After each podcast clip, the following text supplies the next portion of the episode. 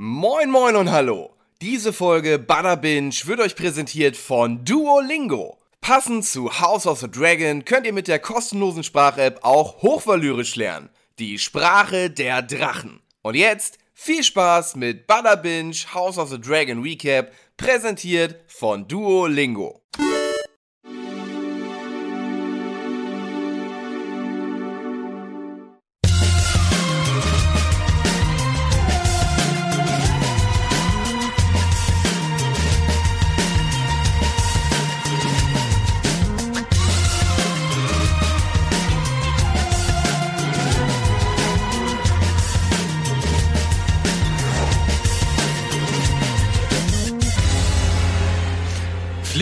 Ihr Drachen, denn der Rat der Ahnungslosen hat sich wieder zusammengefunden, um über House of the Dragon zu reden.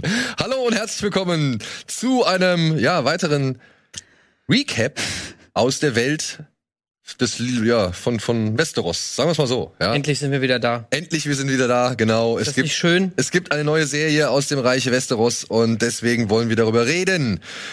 Wir sind unter anderem Renkühn. Der Ahnungslose. Ja, gut, da hast du mit uns ein bisschen was gemeinsam. Und Tim hat sich äh, natürlich bereit erklärt, um ein bisschen über die ersten beiden, das wollen wir hier gleich an dieser Stelle schon mal festhalten, über die ersten beiden Episoden zu reden. Denn wir waren letzte Woche auf der Gamescom und da konnten wir halt einfach nicht über die erste Episode reden.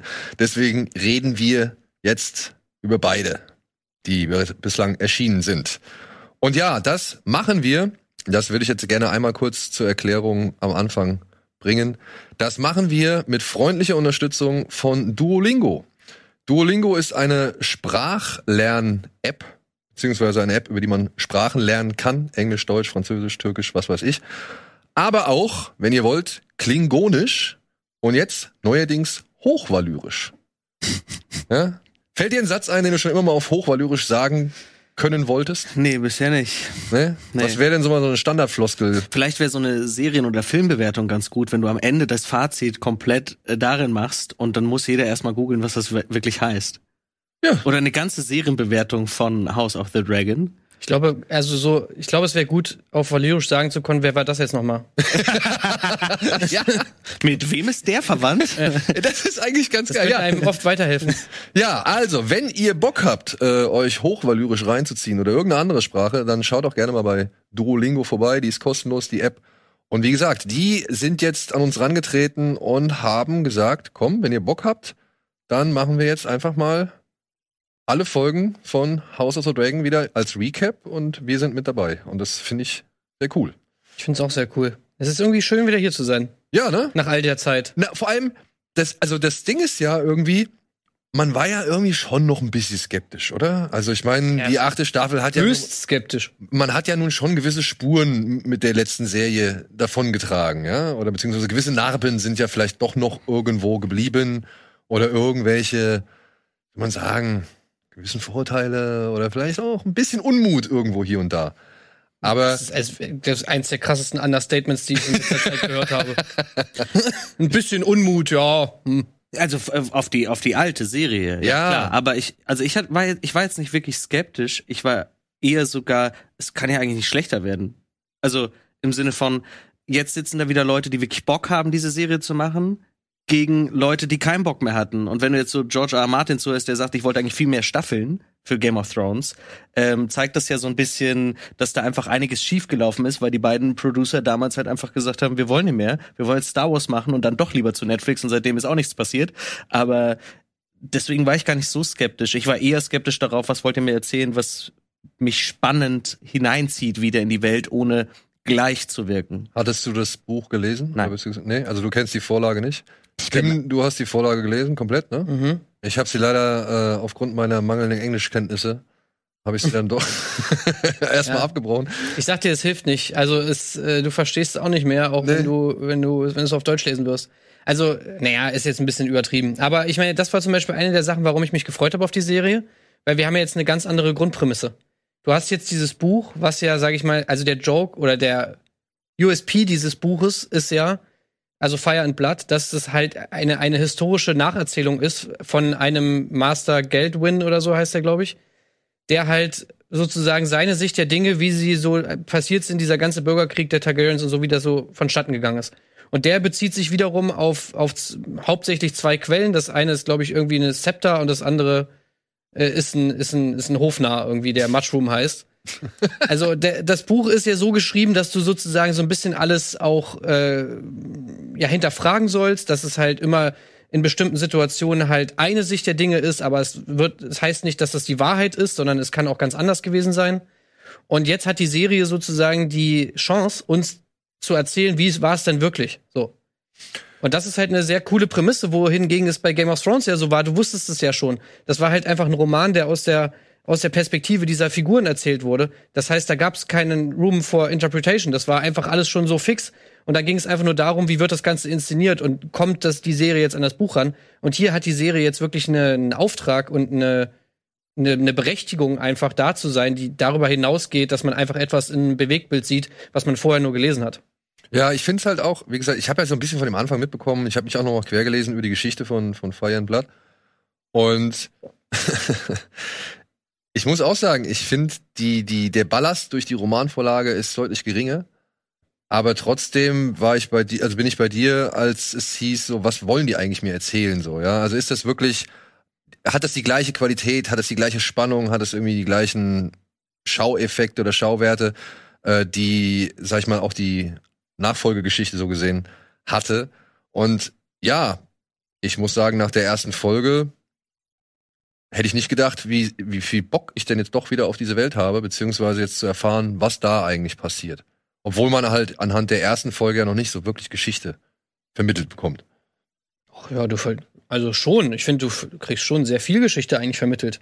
Also erstmal muss man ja schon mal sagen, dass die Serie meiner Meinung nach schon mal wirklich einen guten, einen guten, äh, ja, einen guten Ausschnitt dieser gesamten Targaryen-Familiengeschichte irgendwie auswählt. Also es geht ja nicht sofort am Anfang los irgendwie. Es geht nicht in Old Valyria los oder so, wo die alle herkommen. Es geht nicht mit dem Fall von Valyria los. Es geht auch nicht mit dem, dem, wo sie dann übersetzen, irgendwie sich auf Dragonstone niederlassen. Das wird nicht gezeigt. Es geht auch nicht mit Aegon the Conqueror los, der dann halt Westeros einnimmt und die sieben Königslande vereint, sondern sie haben sich ja, genau, äh, sie haben sich ja dafür entschieden, irgendwie viel später reinzugehen und mit dieser Nachfolge, mit dieser Nachfolge von King Viserys halt zu starten. Und das finde ich ist schon mal einfach eine gute, eine gute Entscheidung, weil du einfach da sehr, weil du, weil du halt schon mal ganz viel krude Familiengeschichte dann auch mal weglässt und dich halt auf einen gewissen Teil nur konzentrierst, was sehr viel Sinn ergibt, meiner Meinung nach. Das Buch beginnt rund 300 Jahre vorher?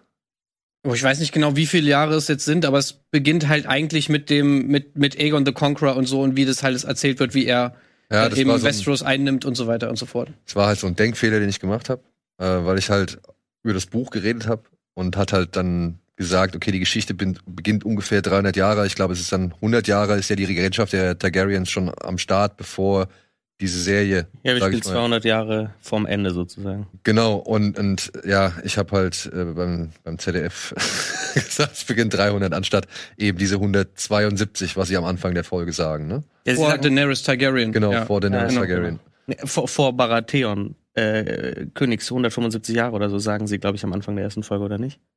Von Game of Thrones? Ja, von Baratheons äh, Thron, äh, äh, Tod. Ich glaube 175 Jahre. Da steht doch dann am Ende, geht doch die Schrift so weg und dann steht da irgendwie nur noch 175 Jahre bevor Daenerys Targaryen oder sowas steht doch da in der erst- ersten. Genau. Irgendwas mit 172. Baratheon im Kopf, ist egal. Also da steht halt erst mehr und dann geht es halt so weg und dann steht nur noch Daenerys Targaryen da, wo ich schon mal erstmal gedacht habe, okay, was was sagt uns das irgendwie? Ja, vor allem in Kombination, da würde ich jetzt direkt mal auf, die, auf den Anfang der ersten Folge dann eingehen. Ich war halt schon am Anfang auch, ne? du kriegst eine Texttafel, hast du bei Game of Thrones vorher noch nie gehabt, du hast kein richtiges Intro und du hast einen Off-Text. Ja, also du hast eine Off-Sprecherstimme, die halt dir erstmal ein bisschen was erklärt, ein bisschen was erzählt, dass eben der Die König. ja die alte Rhaenyra ist, ne? Das ist ja Ja, ist das die alte Ja. Rhaenyra? Okay. Und die dann halt erzählt, dass, äh, ja, der amtierende König, wie heißt er? Oh shit. ey. Seinen Namen habe ich leider vergessen. Äh, dass er auf jeden Fall keine du männlichen. meinst Jaehaerys, den Jaehaerys, Alten, oder? genau. Ja. Genau, die Frage ist, welche amtierende. ja, der amtierende König Jaehaerys hat halt keine männlichen Nachkommen mehr. Die sind beide gestorben. Und deswegen wurde entschieden oder zur Wahl gestellt, äh, wer jetzt den Thron, also welcher Targaryen Nachkomme oder welches Familienmitglied den Thron übernehmen soll. Die Wahl war zwischen Rhaenys, einer Frau, der direkten, also der Tochter von Jaehaerys. Genau. Und dann gab's halt Viserys, der Also Vetter. nee, das ist nicht die Tochter, es ist die äh, Enkelin sozusagen. Das sind doch beides die Enkel. sind beides die Enkel. Ja, Genau. wir, wir haben, äh, ihr seht das nicht, Oh, die, die, Also, ja, HBO das hat einen es halt sehr guten so- Stammbaum, muss man dazu sagen, aufgelistet, der einem wirklich weiterhelfen kann dabei. Es sind beides die Enkel. Also ja genau, hier sehen wir es. Also hier oben ist ja Jaehaerys, das ist der alte König, den wir am Anfang sehen. Ähm, und der hat halt hier seine, seine, seine Söhne Aemon und Rhaenys, das ist die, die wir dann auch in der Folge sehen, die The Queen That Never Was, oder wie sie da betitelt, wird, die ist halt seine Tochter. Die sehen wir da unten links, genau. Und Genau. dann, wie gesagt, wurde sich halt für Viserys entschieden, weil Und man. Balon hier, das ist äh, der andere Sohn von Jaehaerys, das ist eigentlich der Zweitgeborene. Und es wurde sich sozusagen, also dafür entschieden, beziehungsweise wurde die zur Wahl gestellt, wollt ihr die Tochter des erstgeborenen Aemon haben oder wollt ihr den Sohn des zweitgeborenen Balon haben? Was natürlich jetzt normalerweise würdest du jetzt sagen, naja klar, Erstgeborener hat das Anrecht. Heißt, eigentlich müsste Rhaenys den Thron kriegen, aber das ist ja so ein bisschen dieses, dieses Motiv, was sich durchzieht, ist, dass du als Frau halt einfach keine Chance hast. So, egal, äh, ich glaube, das Zitat ist ja, äh, men would rather set the ram to the torch than, ne, irgendwie, also sozusagen, die Leute würden eher das Reich in Flammen aufgehen sehen, als eine Frau auf den Thron zu setzen. So. Ja. Und deswegen wurde sich für Viserys entschieden und wir steigen in der Serie ein im neunten Jahr seiner Regentschaft.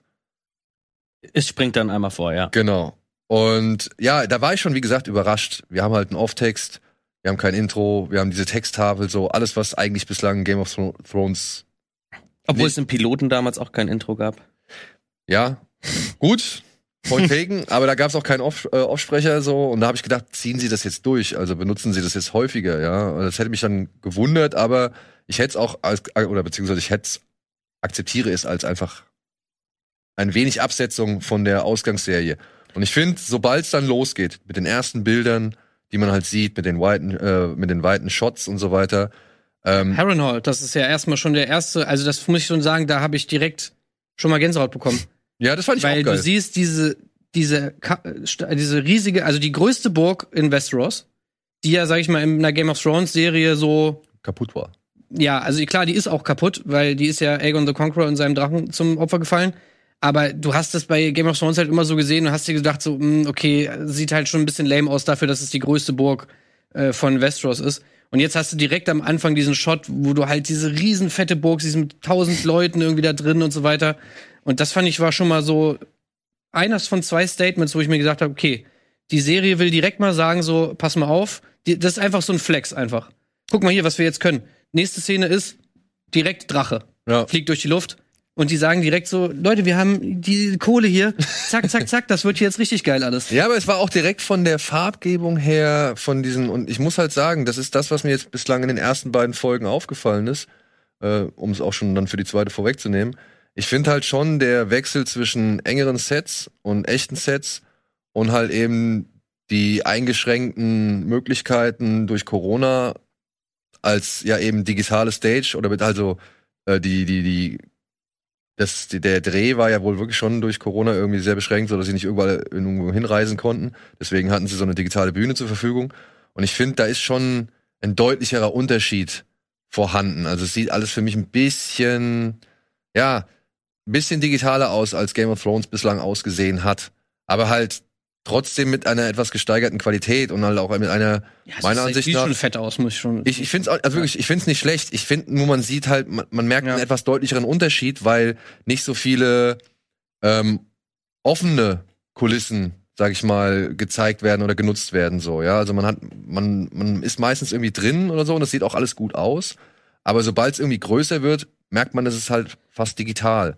Ja, aber ich meine, du sagst ja schon die Antwort, warum. Naja, wegen Oh, Corona. Also ja. vielleicht sehen wir dann in der zweiten Staffel Unterschiede. So, Denke ich ähm, auch mal. Es hat ja viele Serien leider getroffen. Ähm, Herr der Ringe hat Neuseeland genutzt, das war dann vielleicht ein bisschen besser, aber Aber das ist mir halt dann so direkt ins Auge gefallen, dass da halt schon die Scale ist eine größere, die die Farben sind ein bisschen, he- es wirkt alles ein bisschen heller, es wirkt nicht mehr so so grau-matschig Das irgendwie. sind auch einfach Szenerien, die jetzt, finde ich, mehr dem entsprechen, was man sich so aus dem Buch vorgestellt hat. Also so King's Landing zum Beispiel, wie das halt aussieht. Das hat halt, auch da hast du ja am Anfang bei Game of Thrones, ich meine, das wurde dann später, gerade in den letzten Staffeln, war natürlich dann auch King's Landing irgendwie riesiger und du hast dann diese riesen Panoramen gehabt, wo, wo Cersei da aus dem Fenster guckt und so weiter. Aber jetzt hast du halt gleich so ein fettes King's Landing, so wie du es dir vorstellst, was halt einfach so die Stadt äh, in Westeros ist und die sieht halt auch dementsprechend aus.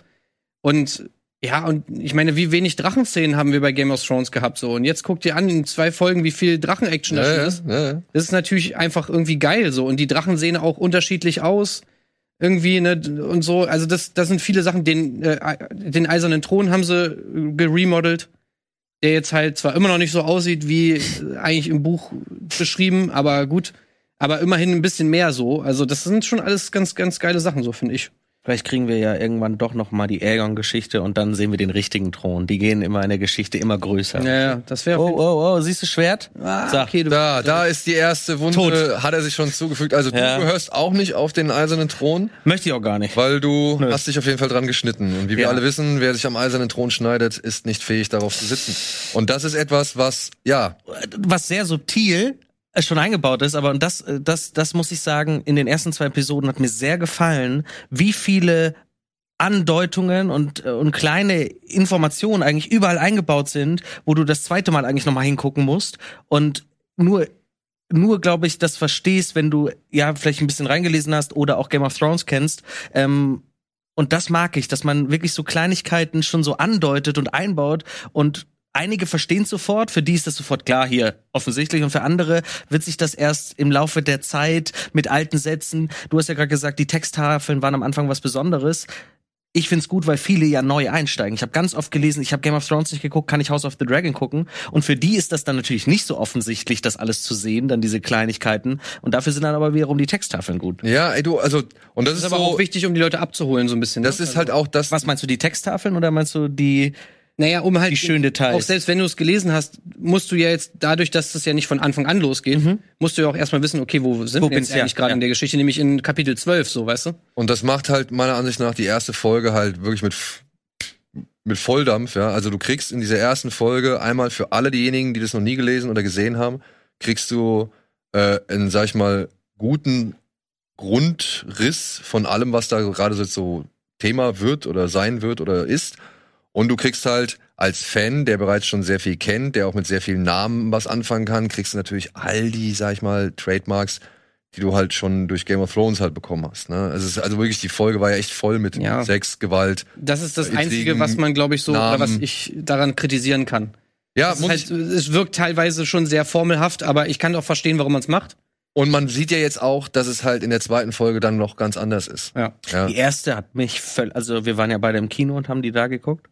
Ich war völlig überfordert. Weil, also ich fand's gut, wie sie es gemacht haben. Ich glaube auch, dass sie es halt bewusst auch wollten, dass so viele, die guten Stärken, du hast es auf Twitter ja auch geschrieben, die Stärken von Game of Thrones sind ja ja alle drin. Aber die haben ja jeden Grundkonflikt da eingebaut. Und ich saß am Ende da und hab gedacht, Alter, das muss ich ja nochmal gucken. Ich habe ja die Hälfte nicht verstanden, so ungefähr, weil es mir zu viel war. Es war so viel auf einmal. Du lernst all diese Charaktere kennen. Wir haben jetzt unsere Schwierigkeiten mit den Namen noch. Äh, Ich fand das wirklich, ich fand es mega überfordernd. Und ich habe mich gefragt, wie ist das, wenn du noch nie Game of Thrones geguckt hast und dann diese erste Episode siehst? Naja, aber wie war es denn für uns, als wir Game of Thrones geguckt haben? Ich habe meine, wir haben, abgeschaltet. Ja, siehst du? Ich habe mehrmals versucht, Game of Thrones zu gucken. Erst als die dritte startete, habe ich nämlich damals für Sky gearbeitet. Und dann hab ich gedacht, boah, ich muss jetzt Game of Thrones doch mal durchziehen. Und dann habe ich Staffel 1 und 2 durchgesuchtet und die dritte dann äh, halt live dabei. So. Ja, weil ich meine, guck mal, wenn man sich die erste Folge von Game of Thrones anguckt, du kriegst auf Anhieb direkt erstmal die gesamte Stark Family äh, präsentiert Mhm. und das waren wie viel? Fünf Kinder, sechs Kinder plus die äh, Eltern. Ja, Plus die plus Theon Plus Hunde. Und, und Hunde und Wölfe und was weiß ich. Und dann kommen noch die Lannisters vorbei und Baratheon ist noch am Start und so. Also, und du weißt gar nicht so wirklich, wer ist hier, hat eigentlich wirklich das Sagen oder wo kommen die alle her, wie weit ist alles auseinander. Also du wusstest ja eigentlich auch noch nicht wirklich viel. Ja, klar, als jetzt Game of Thrones Fan kommst du jetzt doch leichter rein in alles, aber es war schon eine Menge, mit dem sie da hausieren Ja, ja. gegangen sind. Und das sehe ich halt als ja, Schulterschluss sowohl zwischen eben Leuten, die es noch nie gesehen haben und eben die, die halt auf jeden Fall vielleicht nicht ganz so positiv aus der letzten Serie rausgegangen sind und jetzt halt aber auch wirklich noch mal mit mit Schmackes irgendwie zurückgeholt werden sollen. Und ich muss sagen, die Rechnung geht meiner Ansicht nach auf.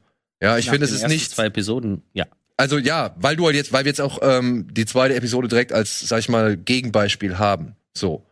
Aber ich finde, das äh, war schon ein vernünftig gewählter Einstieg, das so zu machen, dass man einmal komplett alles sieht, was auf einen zukommen wird oder was, was das halt auszeichnet oder so, ja. Obwohl, und ich glaube, da sind wir uns vielleicht auch einig, ähm, es vielleicht nicht unbedingt hätte sein müssen, dass man ja so sehr auch auf Sex und Gewalt und so gehen muss, sondern eigentlich auch ein bisschen noch mehr hätte rauskitzeln müssen, dass eben, oder das, was jetzt eben in Folge 2 angelaufen wird, also eben das Spiel der Throne, also eben dieses, Ja. diese, diese, diese Konflikte, die im Hintergrund brodeln und kochen, die irgendwie die Motivationen aufgrund von eben kleinen Sätzen, also was ich, größeren Fehlentscheidungen oder halt einfach nur der, sag ich mal, ja, weiß nicht, aufrichtigen Motivation, die aber dann doch offensichtlich falsch ist oder irgendwie sowas, weißt du? Also Ich diese, glaube, sie mussten Damon halt so negativ wie möglich darstellen, beziehungsweise so verrückt wie möglich. Und da musste abgeschlachtet werden. Dort mussten die Sexszenen rein, damit er so den Gegenpart oder, oder die crazy Seite der, der, der Targaryens zeigen kann. Ja, weißt aber- du? also- Weil du musstest ja Leuten auch verständlich machen, die eben noch nichts mit diesem Hause zu tun hatten. ja. Aber ich weiß nicht, wie es dir geht, aber ich, ähm, lass uns mal kurz Ja. rekapitulieren. Wir haben hier den König, Viserys. Der braucht unbedingt einen Erben. Hat bislang nur eine Tochter. Die, seine Frau hat versucht, bereits schon fünfmal irgendwie ein Kind, einen Erben, einen männlichen zu gebären und es klappt nicht. Sein Bruder, der Irre, ja, ähm, hat dementsprechend, ähm, ja, Ansprüche oder beziehungsweise Hoffnungen auf den Thron. Die Tochter ist ins Abstellgleis und weiß gar nicht, was sie machen soll, kann sich nur ihre besten. Also ich möchte mal intervenieren und sagen, dass Damon nicht irre ist. Gut, ist nicht irre. Der ist ein. Aber er, Der pass ist- auf, er wirkt, Er hat also er wird am. Anfang schon so ein bisschen, er wird schon so ein bisschen in eine, sag ich mal, bedrohliche Richtung gedrängt. Ja, er hat halt einfach, er ist halt der Rogue Prince, so, ne? Er hat halt einfach diese. Also, es wird ja immer gesagt, irgendwie, wenn Targaryens geboren werden, dann wird so, dann flippen die Gods so einen Coin, ne? Und der- entweder es fällt auf die Seite und auf die Seite, entweder er ist gut oder er ist, er ist böse, aber eben so, Damon ist ja so die, der Beweis dafür, dass es eben nicht so ist, sondern dass du eben beide Seiten in, in einer Person haben kannst. Und deswegen ist ja äh, Damon auch, also zumindest hat er es einmal gesagt im Interview, hat der Lieblingscharakter von George R. R. Martin, ne? Ja, und jetzt also, will ich dir nicht widersprechen. Ich will auch eigentlich zum anderen Punkt kommen. Ja, ich will nur einmal kurz rekap- rekapitulieren, was passiert. Ja, und wir haben halt dann äh, die Tochter, die sich nur der besten Freundin anvertrauen kann, die ebenfalls Tochter der rechten Hand des Königs ist. Ja. Und der dann aber auch irgendwie so schon in der ersten Folge meiner Ansicht nach eine gewisse manipulative Fähigkeit oder beziehungsweise einen gewissen manipulativen Charakter Die an- Hand. An, an, ja, die Hand Ja. an den Tag legt. Otto Hightower, so, ja. Und ich sehe den König, ich denke mir, ja, ist halt so eine arme Wurst wie Eddard Stark. Ich sehe Dämon und denke mir, ja, der ist vielleicht auf die eine oder andere Art ruchlos und kann, kennt wenig Skrupel und nimmt sich, was er will. Sehen wir ja, wenn er mit seiner Stadtwache eben durch die Stadt zieht und wahllos alle möglichen Leute direkt hinrichtet oder abschlachtet oder verstümmelt, die irgendwie ein Verbrechen begangen haben sollen. Genauso wie er halt irgendwo ständig im Hurenhaus unterwegs ist. Aber er traut sich halt auch dem König zu sagen, was er halt für, äh, sag ich mal, Fehler macht, beziehungsweise, dass die Leute, die er meint, um sich rum, also denen er vertrauen kann, die er meint vertrauen zu können und die er um sich rumgeschart hat, dass das halt auch alles irgendwie Leute sind, die nach eigener Macht streben. Also er traut sich dem König zu sagen, was Sache ist. Und dann hast du aber dann so einen Otto Hightower, der natürlich da steht und sagt, hey, König und das und hier und Verständnis und bla bla. Und ich sehe einen Jamie Lannister und ich sehe einen Tywin Lannister. Wenn du verstehst, was ich meine. Ja? Das ist nicht negativ gemeint, nur ich, ich klopfe natürlich erstmal so ab, was kenne ich, was, was wirkt Ja, vertraut es gibt viele mich. Parallelen. Also klar, du kannst natürlich irgendwie sehr viele Parallelen ziehen zu Charakteren, die du jetzt hier siehst, zu Charakteren, die du bei Game of Thrones hast. Du kannst natürlich auch irgendwie in, in Rhaenyra, und da siehst du natürlich irgendwie ein bisschen eine Daenerys da irgendwie auch drin. Äh, du siehst halt, ja, irgendwie einen Tywin Lannister hier und einen Jamie Lannister da und so weiter. Vielleicht siehst du bei äh, Rhaenys, siehst du vielleicht ein bisschen Cersei drin. Oder vielleicht auch ein bisschen hier ähm, die, die, wie hieß sie denn, die Tyrell-Oma. Ja, die Tyrell Oma. ja. Also, das ist natürlich alles so, aber ich glaube, man muss den Charakteren so ein bisschen die Chance lassen, ihre eigene Lücke zu finden und sie jetzt nicht immer so. äh, in- Aber es ist halt was Automatisches, wenn du. Genau, und, da, und das meine ich jetzt nur aufgrund der Tatsache, dass diese Folge halt natürlich dann nebenbei noch ein Turnier zeigt, wo wirklich schon gute Action auch wieder gut in Szene gesetzt von Herrn Sapochnik ähm, präsentiert wird. Harte Action, ja, wo halt irgendwie Schädel gespalten werden oder irgendwie aufklaffen oder sonst irgendwas, ja. Und parallel dazu hast du diese Geburtsszene, ja, wo ich halt auch das finde ich mega gut gemacht war. Dieses Ähm, Verschneiden von diesen beiden Szenen, ja, super gut. Und das ist so dieses, dieses, aber wieder halt auch so, ne? Das ist diese Vermischung von, ja, genießbarer Gewalt und unerträglicher Gewalt, so, oder beziehungsweise wirklich äh, schwer anzuschauender Gewalt. Aber hattet ihr nicht das Gefühl, dass sie einfach immer genau dann in die jeweils andere Szene geschnitten haben, wenn dein, wenn so das Maß voll war bei der einen Szene? Ich finde, die haben wirklich ein gutes Gespür Aber- Ja, das stimmt. Wie kann denn das Maß irgendwie nur, also nicht voll sein bei dieser, bei dieser Geburtsszene? Das ist halt so die Frage, die ich mir da stelle. Wie meinst du? Naja, also. naja, ich mein, die Geburtsszene hat sich ja auch immer langsam gesteigert. Also ich meine, es war ja nicht, äh, Alleine die Entscheidung, Genau. Frau oder Kind, das war ja. das war fies. die übrigens gar nicht, also es ist halt auch, das war eigentlich wer anders, ne? In, in, also in der Geschichte, so wie wir sie jetzt kennen. Diese ganze Entscheidung, die halt er da irgendwie getroffen hat, die, die hat eigentlich wer anders gemacht. Aber obwohl ich es gut finde, dass er, also für Ja, ja, die Serie finde ich es gut, um, um seinen Charakter so ein bisschen auch darzustellen, fand ich gut, Ja. dass er die Entscheidung getroffen hat. Also, Auf jeden Fall. Also generell überhaupt, wie das alles. Ich finde das geil, dass für solche Momente auch Zeit war, dass man einfach diese Etablierung hat, dass halt, äh, wie heißt sie, Emma, dass Emma ja schon Rhaenyra gesagt hat, so, ey, pass auf, irgendwie eine Frau, das ist halt das Schlachtfeld, ne, so dass die Ge Geburt, so, das ist einfach so der Kampf, den wir kämpfen. So, das ist so das Setup. Und dann hast du eben diese Szenen, wo du halt, die Männer hauen sich einfach nur grundlos auf die Fresse die ganze Zeit. So, ohne Sinn und Verstand irgendwie. Das wird auch so einge, äh, auch so erklärt irgendwie. Und es werden, gibt Leute, die halt das auch so einschätzen. Und dann hast du halt eben eine Frau da im Bett liegen, die nicht mal über ihr eigenes Leben bestimmen darf. Und die sozusagen, wo ihr Mann für sie entscheidet, ob sie, ob sie jetzt äh, hi- hingerichtet wird, mehr oder weniger, oder nicht. So, also die sozusagen gar keine Macht hat. So. Und das ist halt natürlich total höchst tragisch. Und dass sie das so da reinkriegen in so eine Folge, die ja irgendwie auch noch diese ganzen anderen Sachen machen soll, wie zum Beispiel, ja, na klar muss da irgendwie eine Szene im, im, im, im, im Brothel irgendwie sein. Und natürlich muss da irgendwie eine, müssen da irgendwelche Sachen abgehackt werden. Aber es ist nicht zu viel davon, sondern es ist noch Zeit für diese, für diese coolen Momente. Das ist halt das, wofür ich Game of Thrones eigentlich feiere. So. Naja, ich, ich, ich sag ja auch nicht, dass es irgendwie äh, zu viel ist oder so. Ich sag ja nur, es ist von allem etwas da. Ja. aber das ist meisterlich gelöst, dass sie einfach in dieser Und das in der richtigen, genau, und das in der richtigen Dosis. Ja. Ja. Aber dadurch kommen meiner Ansicht nach noch nicht ganz die Stärken, die eigentlichen Stärken, die zumindest die ersten drei Bücher oder halt auch die ersten vier Staffeln von Game of Thrones ausgezeichnet haben. naja, aber da muss man, glaube ich, dann auch sagen, ganz ehrlich, man will vielleicht dann auch oder fordert zu viel. Wir reden von einer Ja. Episode. Nein, nein, nein, nein. Ich fordere gar nichts. Nein, aber es ist so vielleicht vom Gefühl, äh, wir hatten ja, eigentlich ist es ja damit erklärt, man versucht, die alten Fans wieder zurückzuholen und auch neue zu generieren. Und das ist wirklich sehr gut zusammengeschnitten, gut geschrieben. Mich, wie gesagt, hat es ein bisschen überfordert, einfach beim ersten Mal so alles bam, bam, bam, bam. Ähm, beim zweiten Mal nachschauen habe ich gedacht, so ja, das ist wirklich gut. Vor allem, ich mag ja die Serie, weil sie eben dieses politische Familiendrama ist. Und ich habe ich hab gestern noch einen Kommentar gelesen bei Twitter zur zweiten Folge. Mir fehlt die Action. Hey, Game of Thrones war nie die Action. Also vor allem die ersten Staffeln. viele Leute halt schon. Das ja, ist ja weil, so weil viele auch Dilemma. die letzten Staffeln erst so richtig Ja. wahrgenommen haben. Und da war ja auch wesentlich mehr Action drin. Aber für mich war es immer dieses politische Familiendrama. Und das, und da mag ich auch Otto einfach sehr. Also Rhys äh, Evans ist für mich ein großartiger Schauspieler. Und als Otto, der hat das Königliche, aber du merkst so richtig, dem darfst du nicht trauen. Alleine jetzt in der zweiten Episode, wo er so dann grinst, dass seine Tochter, die er ja schon da so hinpositioniert hat, wo man, wo man ja auch so zwischen den Zeilen es schafft, zu zeigen, dass dieser Mann sehr, sehr mächtig ist, ohne es direkt auszusprechen. Er, er, er ist eine sehr gute Hand, indem er seinen König sehr krass leitet. Das, was ja eigentlich der Bruder des Königs so ein bisschen vorgeworfen hat. Ja, also, ja, aber ich weiß noch nicht so ganz. Ich finde momentan Otto noch. Ich weiß nicht, gehen wir schon in die zweite Folge? Nee, wir müssen eigentlich erst mit der ersten noch mal kurz enden, oder? Das halt. Wir Äh, sind bei beiden Fragen. wir sind bei beiden Folgen, ja, gut. Ähm, ich muss sagen, Otto ist mir noch, also der ist mir intrigant, ja, das finde ich gut. Man merkt, er hat irgendwie, er will, er verfolgt eigene Pläne oder versucht alles, um sich irgendwie, sag ich mal, an der Macht zu halten, die er hat.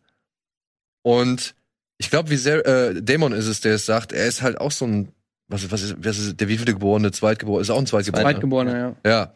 Und das finde ich halt so, das fand ich halt einen coolen Punkt, der ja dann nochmal am Ende der zweiten Episode gespiegelt wird. Ähm, weil Dämon ihm ja vorwirft, der Zweitgeborene zu sein und dass das jemand ist, der immer dafür kämpfen muss, der sich alles irgendwie äh, beschaffen muss und so weiter. Und ich glaube noch nicht, dass der so ganz viel auf dem Kasten hat. Weil, und das meine ich anhand der zweiten Episode jetzt, diese Auseinandersetzung Das auf letzte, der Brücke, Ja. ähm, ich glaube, der ist auch ein Feigling. Ja, Glaub- der ist ein Feigling, aber das ist halt äh, ja schon in der Geschichte dieser Familie begründet.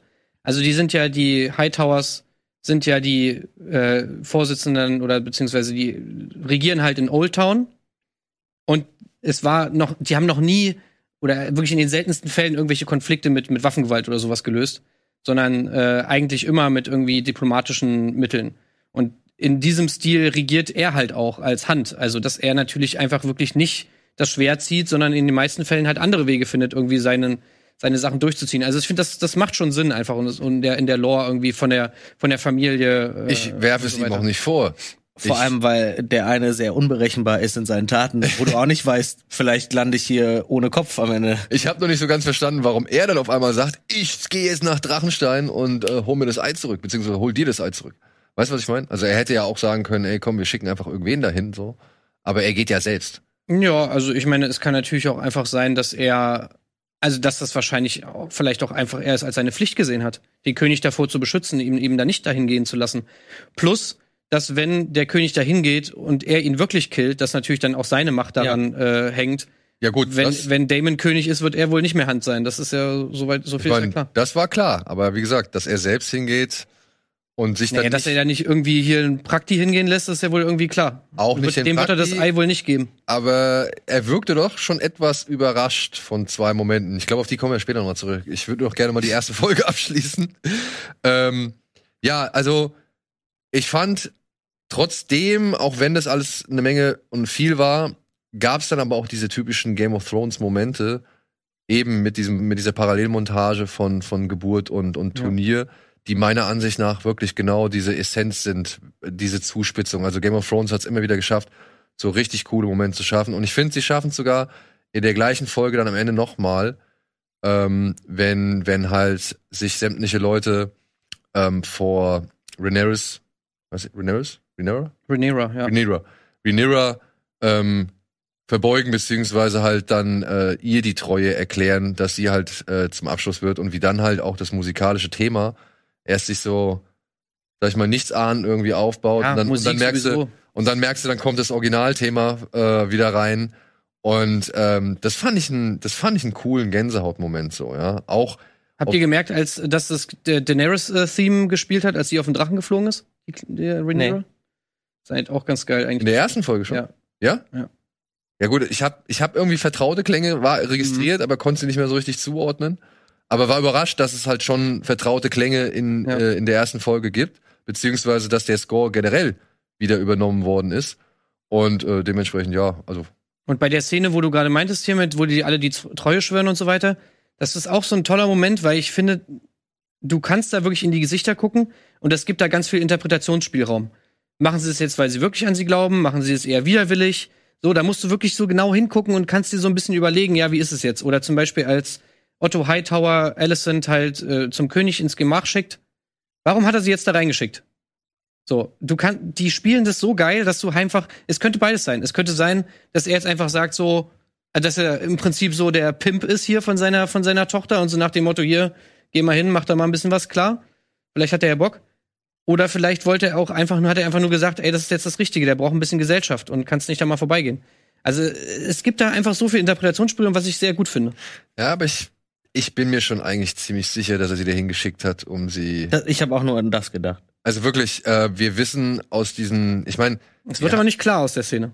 oh, Ich meine, die beiden verstehen sich ja wirklich gut. Alicent und, und, und Viserys. Ja, weil sie halt auch viele Gemeinsamkeiten haben, wie wir jetzt festgestellt haben, oder? Genau. Ja, ich meine, haben beide, sag ich mal, einen Verlust zu betrauern. Und dazu kommt auch noch, dass Alicent auch beim letzten König, bei, bei Jaehaerys, war sie auch schon sozusagen die, ja, ich weiß nicht, wie, wie, wie man das nennt, irgendwie, also sagen, war dafür zuständig, ihn so ein bisschen zu pflegen und so und für ihn da zu sein in Ja? seinen alten Tagen. Ja, ja. Aber Also- wir haben ja gerade gesagt, die Hightower sind sehr politisch, sind nicht auf, wir kämpfen, sondern wir machen alles politisch. Und dann wird er doch wohl daran gedacht haben, seine Tochter in Position zu bringen, um seine politische Situation zu festigen. Deshalb habe ich ni an nichts anderes gedacht, als Klar, kann sein, aber er kann auch will anders sein. jetzt seine Chance nutzen und das ist halt seine Tochter. Und ich finde es halt aber gut, dass die Serie dir nicht sagt, wie es ist. Sondern die Serie lässt das halt offen total, ja. und gibt dir, du kennst die Charaktere gut genug, schon nach einer Folge, um dir sicher zu sein, er hat es bestimmt deshalb gemacht. Und das, Es wirkte vom das ist Spiel ja ein äh, Beweis dafür, dass es gute Charaktere sind. Aber wo du das Gefühl hast, dass du weißt, was die, warum die handeln. In einer bestimmten Weise. Aber war es nicht auch schon in der ersten, bringe ich jetzt die ersten, Was, was möchtest du sagen? es gibt ja die eine Ratssitzung, wo dann darüber gesprochen wird, dass das Königreich ja jetzt einen Erben braucht. Ja, kurz Und- nachdem die Beerdigung war. Gell, das ist kurz nachdem die Beerdigung war. Und da rastet doch Viserys noch so aus, weil sie halt alle irgendwie darüber streiten. Und ich denke, und da meine ich schon, ist Otto sich bewusst, was jetzt für eine Chance sich aufgetan Ja, aber hat. auch da, ich meine, Otto hat ja recht, Ja, ja, gut, er hat recht, dass. dass die Womit Nachfolge geklärt werden muss. Ja, die Nachfolge muss. Ja, Er ist ja auch dafür zuständig. auch wenn es scheiße ist und so und natürlich gerade dumme Situationen, aber er weiß, und da gebe ich ihm auch recht, dass es kann nicht gut sein für, für das Königreich, wenn nicht klar ist, wer jetzt der Nachfolger ist. Ja, und er ist die Hand, der wird doch wohl wissen, wer sonst als Konkurrenz noch dasteht. Als mögliche neue Frau Naja, als mögliche neue Frau. für den König. Naja, dann sind wir schon in der zweiten Folge, aber Otto wird es ja wohl wissen, dass äh, wenn er wirklich seine Tochter irgendwo unterbringen will, dann jetzt. Dann, ja, dann jetzt. Aber ich glaube, die Idee, dass, sag ich mal, und da werden wir bei einer Figur, über die wir noch gar nicht gesprochen haben, aber die Idee, die Lord Corlys Also du meinst den äh, Corlys Valerian, ja. Valerian, Mhm. ähm, die kommt ja, ich weiß nicht, ob er die Idee schon geahnt hat oder ob sie ihn genauso überrascht. Ich glaube, es überrascht ihn, ehrlich gesagt. Also glaube ich schon. Was habt ihr von Corlys äh, bis, also so nach der ersten Folge so gehalten? Ich fand, der war noch nicht so wirklich präsent, um sich so richtig eine Meinung über ihn zu bilden. Nur, dass er halt irgendwie, ja, er ist verheiratet mit der Königin, die keine war. Ich fand ihn nicht greifbar. Ja, und, und er hat natürlich da sein Problem, sag ich mal, mit den äh, Piraten, die seine Seewege bedrohen, weil er ist halt der, die Seeschlange, ne? Also er ist halt Gebieter oder Herrscher über die Seestraßen und Handelsrouten. Und ja, aber so, so in der ersten Folge konnte er meiner Ansicht nach noch nicht so richtig Ich, ich glänzen. f- fand, er wurde sehr als Außenseiter inszeniert, weil der restliche Rat wurde, wie auch früher schon irgendwie so nebenbei erwähnt, die sind da. Aber er wurde ja schon so, er sitzt am Ende des Tisches, er, er hat ein paar andere Meinungen, auch schon in der ersten Folge geäußert, weil er eben auch an seine eigenen Sachen denkt, wie alle anderen natürlich auch. Aber ich habe die ganze Zeit so ein Außenseitergefühl bei ihm gehabt, was sich in der zweiten Folge für mich so ein bisschen bestätigt. Aber in der ersten hatte ich wirklich dieses Außenseiter-Ding. Ich habe die ganze Ja. Zeit gedacht, so irgendwie gehört er, er gehört dazu. Er wird ja geduldet an diesem Tisch, aber irgendwie von der Insti ich kann es nicht sagen, vielleicht von der Inszenation, von dem, was er sagt, ich hatte sofort das Gefühl von irgendwie, Aber ist er auch, ne? Also Er ich ist- meine, er ist halt. ja. Er Aber das halt- bestätigt sich in der Genau. zweiten Folge, finde ich, aber noch nicht in der ersten. Also allein noch schon nicht mal von 100 der Herkunft, ne? Weil ich meine, die sind halt auf Driftmark irgendwie äh, da die ganze Zeit gewesen. Dann ist es eine Seemacht, die halt hauptsächlich irgendwie auf den auf den Seen da umherfährt. Hat natürlich mit den mit den anderen Lords da in Westeros jetzt nicht so viel zu tun. Also das das ist ja auch auch auch klar, dass er irgendwie äh, da so ein bisschen außen vor ist. Ja. Aber du siehst es so schön an dem Rad. Du hast halt oben Viserys, zu dem muss alles zugespielt werden. Dann hast du auf der von uns aus gesehen rechten Seite die drei, die einfach nur die Fresse halten. Genau, oder das meine nach dem Mund so reden. nebenbei. Ja. Ja. Äh, der, der Meister, wer ist das noch? Ähm, Der Master of Laws, das ist äh, wie heißt der? Warte mal, das können wir hier mal kurz gucken. ach, ich hab's auch irgendwo. Grandmaster Mellows ist der ist der Meister. Genau. Wir haben Lionel Strong, das ist der Master of Laws. Und Master of Coin heißt Lehman Be Beesbury.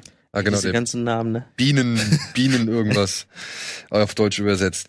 Ja, und dann ihm gegenüber sitzt derjenige, der eigentlich, sag ich mal, in der ersten Folge fast nur immer fordert, ne? Also er will ja immer irgendwo was. Und, und äh, ist der Einzige, der immer irgendwelche, sag ich mal, Bedürfnisse hat.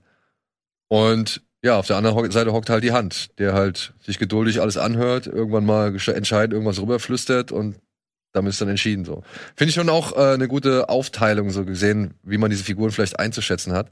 Es ist halt, ist natürlich irgendwie, glaube ich, Corliss ist auch so ein bisschen da, um halt eher Viserys zu charakterisieren. Was so ein bisschen, glaube ich, ein Grund dafür ist, dass er selber nicht so richtig äh, zum, zum Vorschein kommt, weil er ja sozusagen auch so ein bisschen dafür da ist, um zu sagen, hey, äh, Viserys, führ mal, führ mal bitte Krieg.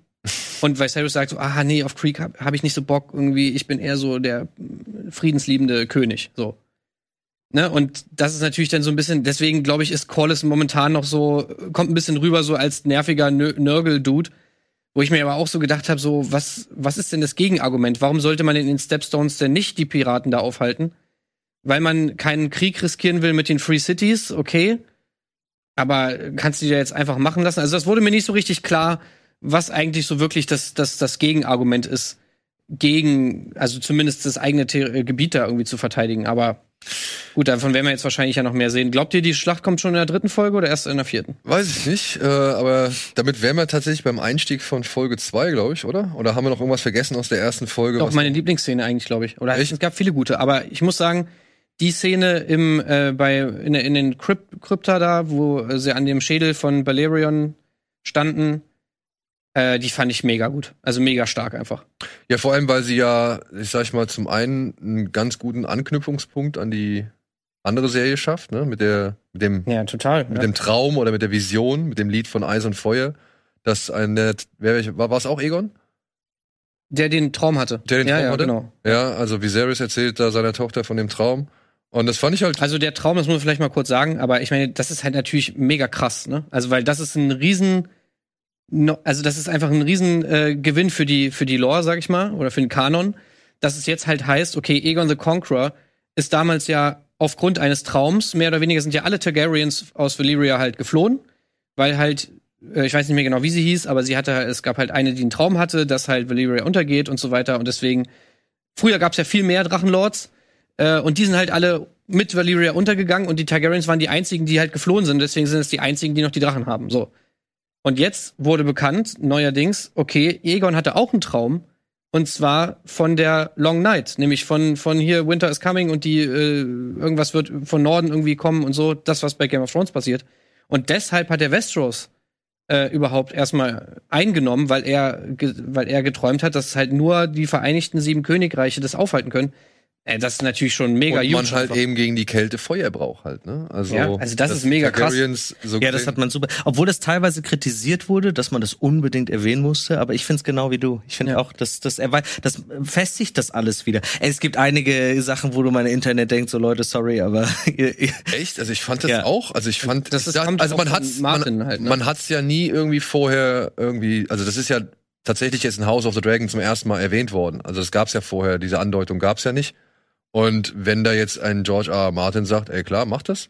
Warum denn nicht? Ist doch, ich finde es doch einfach nur. ich finde das auch ja, so weiß, weiß, was seine Idee sogar. Ja. Süße, also das es ist so ein schönes Der Bindeglied. ist ja auch wieder mehr involviert, ne? Ja, ja, Jetzt, also er ist auf jeden Fall deutlich stärker als Berater äh, genannt und äh, Der hat er, glaube ich, auch selber gesagt. Aber ja, ich finde diese Szene, ja, das stimmt, das stimmt. Diese Verbindung ist großartig, weil es einfach wirklich auch wieder mehr zu dieser Welt von Drachen, mehr zu Fantasy auch wieder mehr passt, dass man solche Vorhersagen über Generationen in Träumen auch sieht. So. Ja, und- schon, Und dieses Gespräch erweitert ja auch noch ein bisschen das Ganze. Weil er da ja, äh, was er erzählt ja noch von Valyria, ne? Ja, genau. Er erzählt von, also auch generell, und das dann halt noch zu verbinden, eben mit so einer schönen persönlichen Szene einfach, wie er, sag ich mal, so diese Verantwortung und die Macht überträgt an seine Tochter und so weiter. Ja, aber da, da, da, war, da, das ist halt auch so das Ding. Da bin ich nicht so ganz sicher, weil, und da wären wir gleich bei Folge zwei. Ich würde nur vorher, ähm, weil, weil ich glaube, Viserys ist da ein bisschen der Trottel. Also wirklich, er ist da halt einfach, dem fehlt da halt einfach das, das, das Quäntchen Empathie, was er halt vielleicht braucht. Vielleicht, weil er halt aus verlernt hat oder weil er es halt sich nicht traut oder so. Aber man merkt auch, menschlich ist Viserys nicht so der allerklügste oder beste. Ja, ich meine, ähm, ich, ich finde, der wirkt so verträumt. eigentlich. Ja, aber auch verunsichert. Ja, wirklich verunsichert. Ich muss nur sagen, also bevor ich darauf zu sprechen komme, ein schönes Detail noch, sein Dolch. Habt ihr gesehen? Ja, klar. Ja. Ja. Der Dolch, mit dem Arya dann äh, später den entscheidenden Das sind diese kleinen Details auch Schlag auch machen würde. Wo habe ich auch nur das, gedacht, ne, ey, der, der den Game of Thrones, sag ich mal, der es überhaupt ausgelöst hat, ne, mit Bran und so weiter Ja. und der mit dem mit dem Attentat. Und da muss ich dann sagen, das fand ich dann einfach cool, so, weil das wurde auch nicht, der, der, der, der wurde noch nicht nochmal so wirklich auf den Dolch draufgezoomt oder irgendwie sowas, sondern er steht nur einmal da und hat irgendwie so, du siehst ihn, wie er unter seinem Mantel durch, äh, ja, scheint so. Ja, aber das ist ja das, was in dieser ganzen Serie eigentlich jetzt schon ganz oft genutzt wird. In der ersten, in der zweiten Folge, diese kleinen Details, die eben nur Leute wissen, die das andere kennen.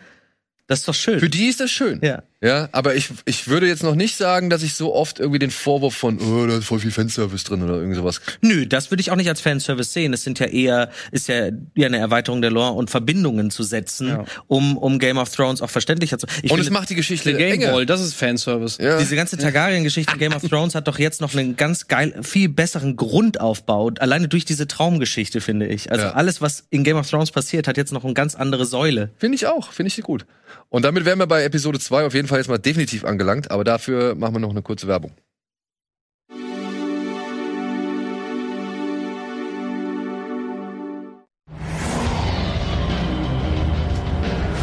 So, da sind wir auch schon wieder zurück. Und ja, ich würde jetzt mal auf den Punkt eingehen, den ich eben schon mal angesprochen habe. Ich finde, anhand der zweiten Folge merkt man halt deutlich, dass Viserys halt auch, sag ich mal, gerade mit seiner, in Bezug zu seiner Tochter nicht das glücklichste Händchen mehr beweist. Ich meine, er hält ja diese, sag ich mal, Liaison oder die Freundschaft zu Alicent, hält er ja weitestgehend geheim. Und beschwert sich noch oder beziehungsweise trauert noch irgendwie sein Leid bei, bei Alicent irgendwie, dass er keinen Zugang zu seiner Tochter findet oder so. Und äh, dann kommt diese Szene mit dem Essen, die fand ich ganz, die fand ich halt auch ganz cool so, weil irgendwie da wieder so ein bisschen Hoffnung aufkeimte, dass, dass er ja jetzt doch wieder so, so eine Art Zugang zu seiner Tochter findet. Aber dann, naja, ich meine, wenn du halt da stehst als, als seine Tochter und wurdest halt vorher schon im Rat immer wieder klein geredet, beziehungsweise in der ersten Folge noch, ne, äh, als, als sie da steht, als Mundschenk irgendwie Sachen einschenkt und, und gar nicht irgendwie eine Rolle spielt in der Hierarchie, beziehungsweise er nur irgendwie fixiert von seinem Sohn redet und seine Tochter so gar nicht irgendwie äh, nochmal wahrnimmt. Und dann steht sie am Ende da und muss hören, okay, Papi nimmt jetzt meine beste Freundin zur Frau. Ähm, das hätte man cleverer lösen können, meiner Ansicht nach. Auf jeden Fall. Von seiner Warte aus. Von seiner, ja, ich, klar, aber ich meine, Aber das ist natürlich der Konflikt, den wir brauchen. ja, das ist der Konflikt, den wir brauchen. Ja, Okay. Ich meine, ich meine, er wird ja darauf getrimmt, du brauchst einen Sohn, du brauchst einen Sohn. Und vielleicht bist du dann auch einfach in einem Tunnelblick, dann ist dir deine, deine Tochter halt völlig egal. Ich meine, er ist ja überhaupt nur König, weil es eben, weil die Gesetze eben so sind oder weil die Gesellschaft da halt eben so ist, wie sie ist. Also das, sonst wäre er gar nicht König gewesen, wenn damals schon sozusagen die Frauen da dieselben. Ich meine, wie wurde er vorbereitet auf dieses, also wenn du, wenn du der Erstgeborene bist, wirst du vorbereitet auf diesen Job des Königs, so wie es ja auch heutzutage noch ist äh, in Königshäusern. Er wurde nicht vorbereitet und dann ist er König. Und dann wird ihm eigentlich alles gesagt, was er zu tun hat. Und äh, das zeigt ja dann auch so ein emotionaler Ausraster, wie meine Frau ist tot, haltet mal alle den Mund bitte. Äh, der ist nicht vorbereitet, ist fokussiert auf Sohn. Ich muss das männli den männlichen Erben, damit ich auch die Aufgabe weitertrage, sage ich mal. Vielleicht ist dir dann der Tochter dann auch egal, was er ja auch so ein bisschen klar macht eigentlich in dem Gespräch, was sich zwar nur auf den, ja, das letzte halbe Jahr, wir haben ja einen halben Jahressprung gehabt, ähm, dieses, ja, ich wusste nicht, wie ich mit dir reden soll nach dem Tod deiner Mutter, ich habe mich falsch verhalten, bla, bla. das kann man ja irgendwie auch adaptieren auf das alles, die ganze Beziehung zwischen den beiden, statt Ja. nur auf das letzte halbe Jahr. Und deswegen fand ich das gar nicht so schlimm, weil du sagtest es ja gerade, dass er jetzt nicht unbedingt wie der hellste oder wie, ne, so Also, er ist nicht der beste König, meiner Genau. Er ist nicht der beste Er Vater wird ja auch geschnitten. Er wird ja auch geschnitten. Er ist nicht geeignet, auf, auf dem Thron zu sitzen, haben wir gerade. Aber ich finde, dass er, also ich finde, das spiegelt sich in dem Charakter, in der Rolle sehr gut wider, wie es geschrieben ist. Weil wäre er anders geschrieben, würde man vielleicht hinterfragen, ob er nicht doch der richtige König ist. Aber so wird klar gemacht, okay, der ist nicht geeignet dafür. Und damit ist ja der Konflikt auch schön da, dass wir unbedingt auch wirklich einen anderen König brauchen oder eine andere Königin. Und dadurch natürlich auch der Konflikt viel, viel stärker ist, weil damit ist er schon mal irgendwie so ein bisschen Er muss ersetzt werden. Ja, aber Also ganz so schwarz-weiß würde ich das gar nicht sagen. Also ich meine, klar, er ist halt.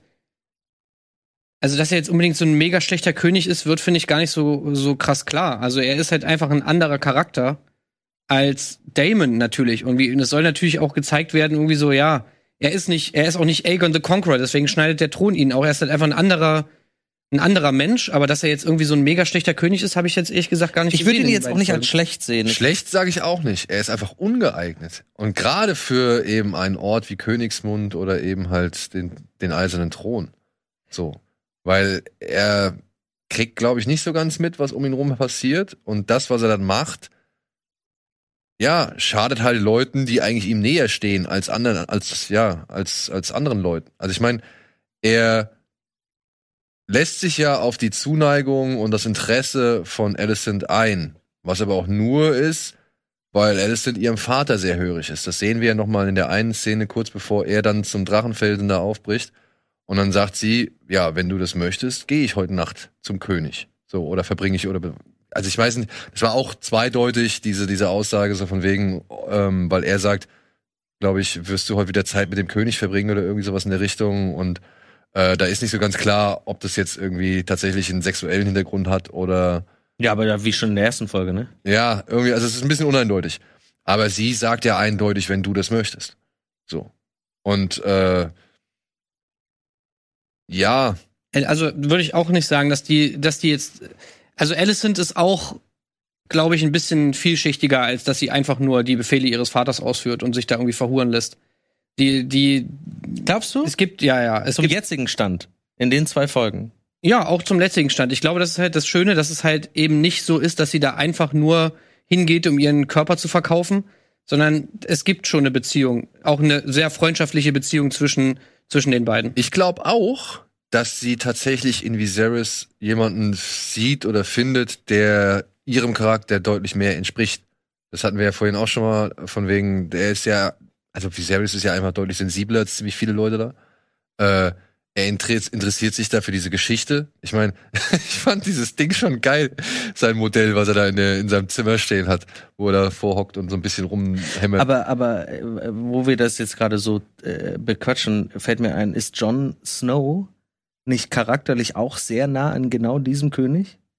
Dieses sensible, dieses, dieses zurückhaltendere, dieses äh, konfliktscheuere. Ich finde, also ist anders, aber ich finde schon, dass es da Parallelen zugibt. Und ich meine, die entstammen derselben Familie. Ich finde, ich finde schon, äh, dass da irgendwie Jon Snow ist keiner, der in den Krieg ziehen wollte, nie. nee, aber Jon Snow. Aber hatte auch was Sensibles, hat sich auf Details, hat Ja, sich ja, ruhig. aber, aber Jon Snow hat, glaube ich, doch öfter mal die Konsequenz in Kauf genommen und Leute über die Klinge springen lassen. ja, aber er das kam doch auch wollte. erst im Verlauf seiner, sein, seines Weges, wo er immer wieder in sehr schwierige Situationen gebracht wurde. Und vielleicht hatte das der jetzige König noch gar nicht so. Ich meine, der ist seit neun Jahren König, hat eigentlich eine friedvolle Gegend übernommen. Ich frage dich trotzdem, was hat's Jon Snow gebracht? Das werden wir in seiner eigenen Serie erleben. Und man muss ja auch nochmal dazu sagen, dass halt diese Zeit, in der das da gerade spielt, auch wo Viserys König geworden ist, ich meine, er hat jetzt wirklich den Thron übernommen von diesem Jaehaerys, der 50 Jahre lang oder so auf dem Thron saß, die längste Zeitspanne aller Zeiten, die jemals da irgendwer auf diesem Thron gehockt hat. Aber friedlich. ja, Genau, friedlich. Und das ist, glaube ich, so das, der Anspruch, den er auch hat. Er möchte eben dieses Erbe von diesem Jaehaerys halt auch irgendwie adeln, sag ich mal. Und auch so wahrgenommen werden, wie eben die Leute diesen Jaehaerys wahrgenommen haben, der halt, glaube ich, so für so eine goldene Ära der Targaryens gilt. So, in, der Zeit, wo es Leuten gut ging, wo Frieden herrschte und so weiter. Ähm, und ich glaube, das ist auch so ein, ein, ein Ansporn, den er auch irgendwie hat. Ist eigentlich dann schon bitter, ne? Weil das zeigt dann ja mal wieder, oder würde ich jetzt mal sagen, dass die Serie halt schon wieder zeigt, okay, geht's denen da zu lange gut? Brauchen sie irgendwas? Also, weißt du, also Aber ist es nicht, ist es nicht total menschlich? Wenn du das in unserer menschlichen Geschichte anguckst, wenn es uns zu lange gut geht, zerstören wir uns meistens ein bisschen selbst. Und übrigens auch diese Sache mit dem, mit der, mit diesem Kontrast zwischen wie übe ich mein Amt aus und wie behandle ich meine Familie. Auch das ist, sage ich mal, bei dem Jaehaerys auch schon so gewesen. Dass er, die hatten 13 Kinder oder so. Und davon sind eigentlich alle tot, bis auf zwei oder sowas. Und die eine ist irgendwie äh, eine ne Prostituierte, irgendwie in Liz, weil sie halt äh, unabhängig sein wollte von ihrem Elternhaus und so. Äh, und äh, die andere sind auch irgendwie, also das gab sozusagen immer so diesen, diesen Kontrast zwischen teilweise einer ganz zerrütteten Familie und halt aber trotzdem sozusagen einem guten König, sag ich mal. So. Apropos Prostituierte, ähm, das ist ja dann, dann auch wieder ein Konfliktauslöser oder beziehungsweise ein weiterer Konflikt, der in der zweiten Folge entsteht. Die Figur ist, wenn ich das richtig verstanden habe, eine andere, beziehungsweise sie haben sie geändert, den Charakter.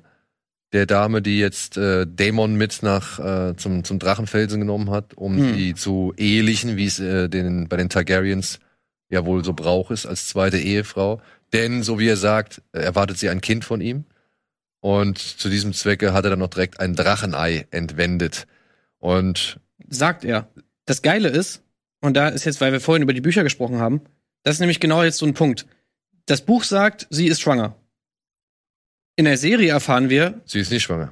es hat er nur gesagt, Er hat dass sie schwanger ist. Ja, Ja. Ach, ja, sehr Beziehungsweise gut. aber das Buch sagt doch auch, dass sie eigentlich all, älter ist und eben jemand, eigentlich so eigentlich eine, eine andere Figur, oder? Also ich weiß, ich weiß jetzt nicht genau, ob sie da einen anderen Namen hat oder sonst was, aber zumindest wird da gesagt, weil, ich meine, klar, woher sollen die das wissen, dass sie nicht schwanger ist? Ja. Deswegen wird da, steht da halt geschrieben, ja, sie war schwanger, hat mal ein Kind erwartet und so weiter, ja. Okay, und wir erfahren, nein, dem ist nicht so. Es Ja. ist nur eine Finte gewesen. Aber, aber ist es wichtig eigentlich, dass es eine Prostituierte immer gibt bei Game of Thrones? Also ist schon, auch schon so ein Element bei Game of Thrones. Ne? Es muss eine Prostituierte existieren. Vor allem eine Prostituierte, die im, Die dann in die höhere im Leben gewisser Männer eine gewisse, sag ich mal, entscheidende oder, oder ja, ein gewisser entscheidender Faktor ist. Ja. Ja, also ich meine, Tyrion hatte ja auch eben das sein großes Dilemma und sein, sein oder sein großes Drama eben aufgrund dieser Prostituierten, die dann ja auch mit seinem Vater dann ins Bett gestiegen ist. Die wenigen deutschen Schauspieler aus Game of Thrones. Ja, Weil stimmt. ich mal sagen muss, das finde ich ist noch ein bisschen schwach. Was denn? Also so, es geht jetzt, es ging dann sehr schnell von, man hat Damon und, und, und sie halt das erste Mal irgendwie gesehen, wie sie da einmal kurz irgendwie ein bisschen Und schon rummachen. nimmt er sie mit, ne? So, und auf einmal ist sie so anscheinend der wichtigste Mensch in seinem Leben. Er äh, haut mit ihr zusammen Ja. ab, gibt ihr ein Drachenei. Und äh, sie äh, lässt, er lässt sich von niemandem was sagen, außer von ihr, wo ich mir so denke, okay, da, das ist so ein bisschen weird irgendwie. Ich glaube, ja, da das, gab das es ist, Entschuldigung, da gab es im Vorfeld ja aber auch schon die, die, die Anmerkung, dass das noch eine sehr wichtige, wichtige Figur sein soll. Und das ist halt, wie gesagt, meiner Ansicht nach eben halt die Krux an der ersten Folge.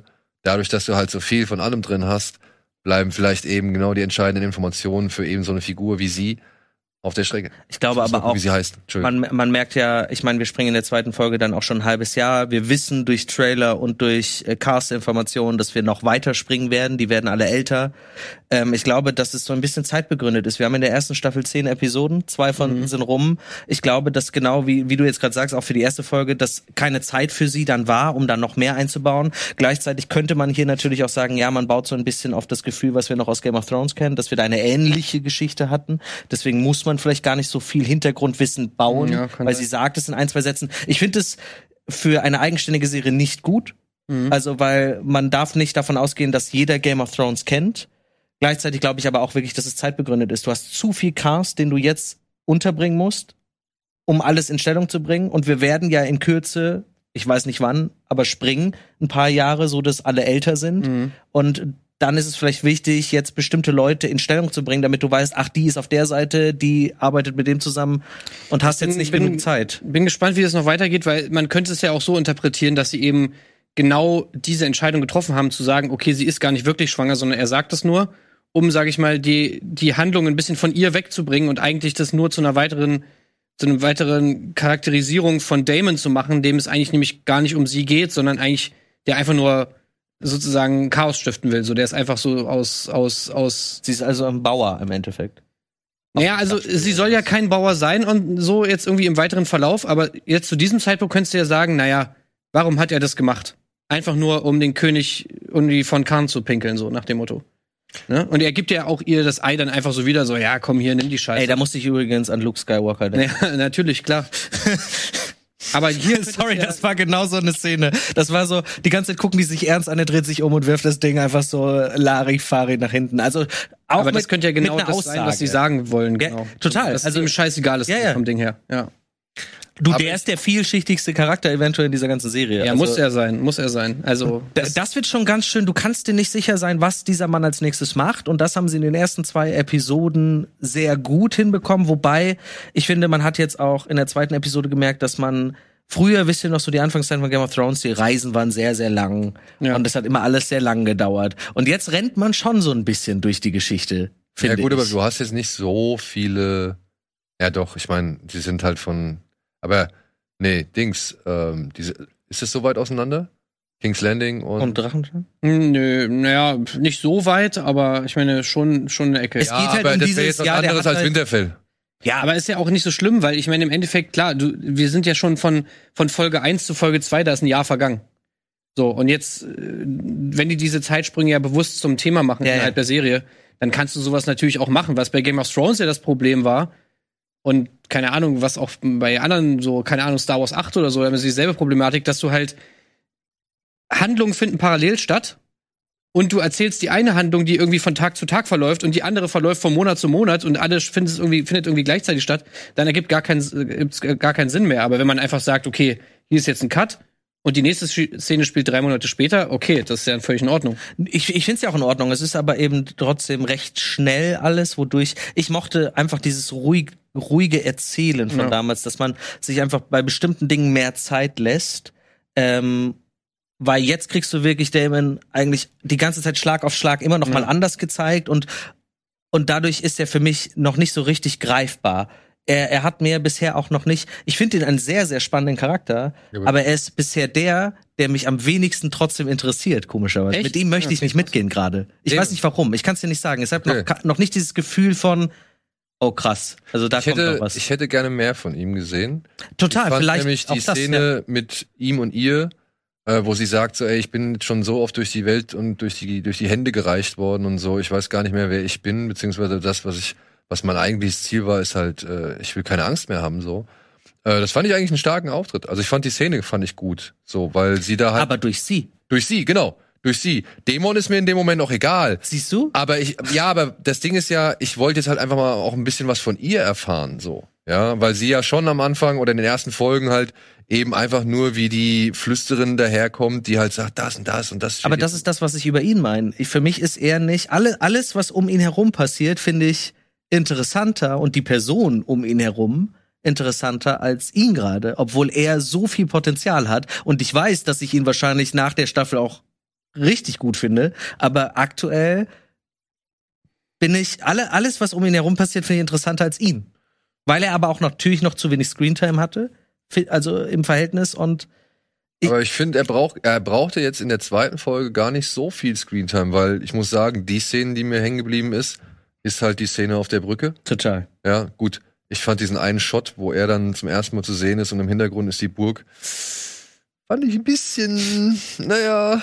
Aber Warner, dieser- diese- Warner muss Geld sparen, hallo. Diese super totale, wo sie die, wo man die Brücke von der Seite sieht, die beiden Die Parteien mit diesem Nebel, Nebel. Ja, mit Ja, den Drachen links und geil rechts. aus. Die fand ich super. das war richtig geil. Ja, die fand ich auch wieder geil, aber halt die andere sah halt aus, als steht er vor der Fototapete so, ja. Und äh, Und dann auch wieder da zwei Drachen drin, ne? Ey, ich meine, das ist halt wirklich Luxus so, wenn man sich überlegt irgendwie, wie selten die Drachen ja, ey, ich meine, eingesetzt guck mal, wurden, ja. Oder bestimmte Staffeln mussten nicht wir warten. sind. so bis die mal kamen so und ich meine, hier sollen wir jetzt in der Serie sollen irgendwie 17 Drachen zu sehen sein oder sowas, das ist schon Hardcore. Zehn sind bekannt, ne? Also zehn, also die Targaryens wissen von zehn Lebenden, ne? Wurde es gesagt zehn, weil du sagst gerade 17? Ja, Also Wo ich habe halt 17 her? irgendwie, ich habe irgendwie ge gehört, dass äh, oder gelesen, dass die, dass die, dass es, dass man 17 Drachen Krass. sehen soll in der Serie. Okay. Ja, vielleicht können sie ja ein paar Grafiken aus der Haus auf, äh, auf der Ursprungsserie nehmen und das noch mal ein bisschen überarbeiten. ich könnte mir vorstellen, dass noch ein paar geboren werden, weil sie sagen ja, der eine Drache hat sich zurückgezogen irgendwie in den dann Berg. haben wir jetzt das Ei dann natürlich noch. Genau, also könnte ja sein. Auf jeden Fall, das war für mich so der Highlight-Moment. Na klar, ist natürlich auch rein optisch der, äh, der, der Moment. Ja, auch weil man eine Verbindung einfach, einfach zu der Gegend hat und was da damals schon alles passiert ist und Aber ich muss sagen, ich finde halt, die Szene lebt halt von auch sehr vielen anderen kleinen Momenten. Zum Beispiel, wenn Otto da ankommt und erstmal Dämon schon auf den Kopf zusagt, dass es eigentlich nur ein Schauspiel ist, nur ein Theater ist, irgendwie eine Posse, Womit er recht hat. womit er recht hat. Ja. So, ja. Aber womit er halt nicht gerechnet hat, ist halt, dass Dämon das scheißegal ist. Ja. Weil er sagt ja dann noch hier, willst du wirklich dein Leben gefährden oder das deiner Frau oder deines ungeborenen Kindes? Und Dämon sofort das Schwert zieht und sagt, ja klar, klar, komm doch her. Ja, will ich, komm, mach. Und du siehst schon das erste Mal, wie Otto zurückzuckt, so, ja. Und das fand ich schon geil, weil das halt geil ist für beide Figuren. Weil halt Dämon einfach ein Charakter ist, der sagt, ja, komm, dann, dann gibt's halt Krieg. Guck mal, was passiert.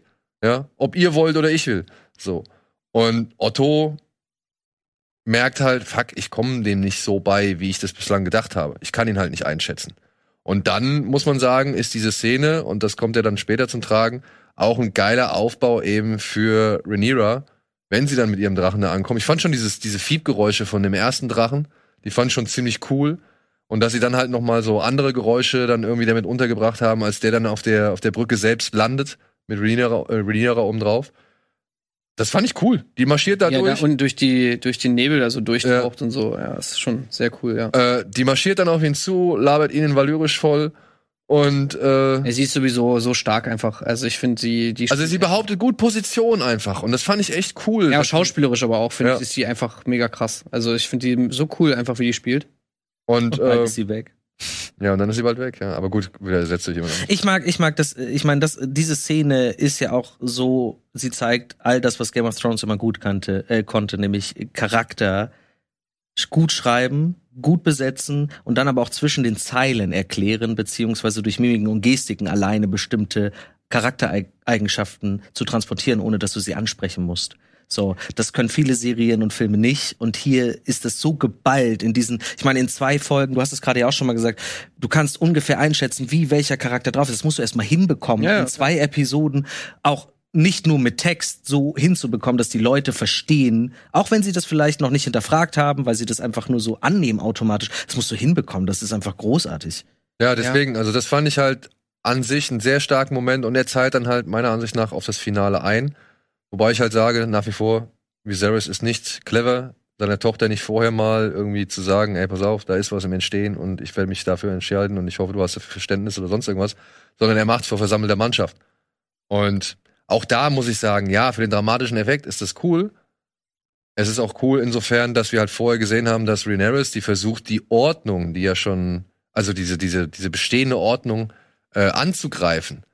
Ja, da gab's dieses tolle Gespräch mit ihrer, was ist sie eigentlich? Ist sie, das, ist sie eine Tante oder ist sie äh, Ja, sie Wenn es- ist die naja, was, warte mal, was Ist, sie- ist das was dann nicht sie die denn? Also sie- Großcousine? Großcousine? weil, weil, weil sie ist doch die Cousine von, vom Sie König. ist die Tante des Königs, richtig?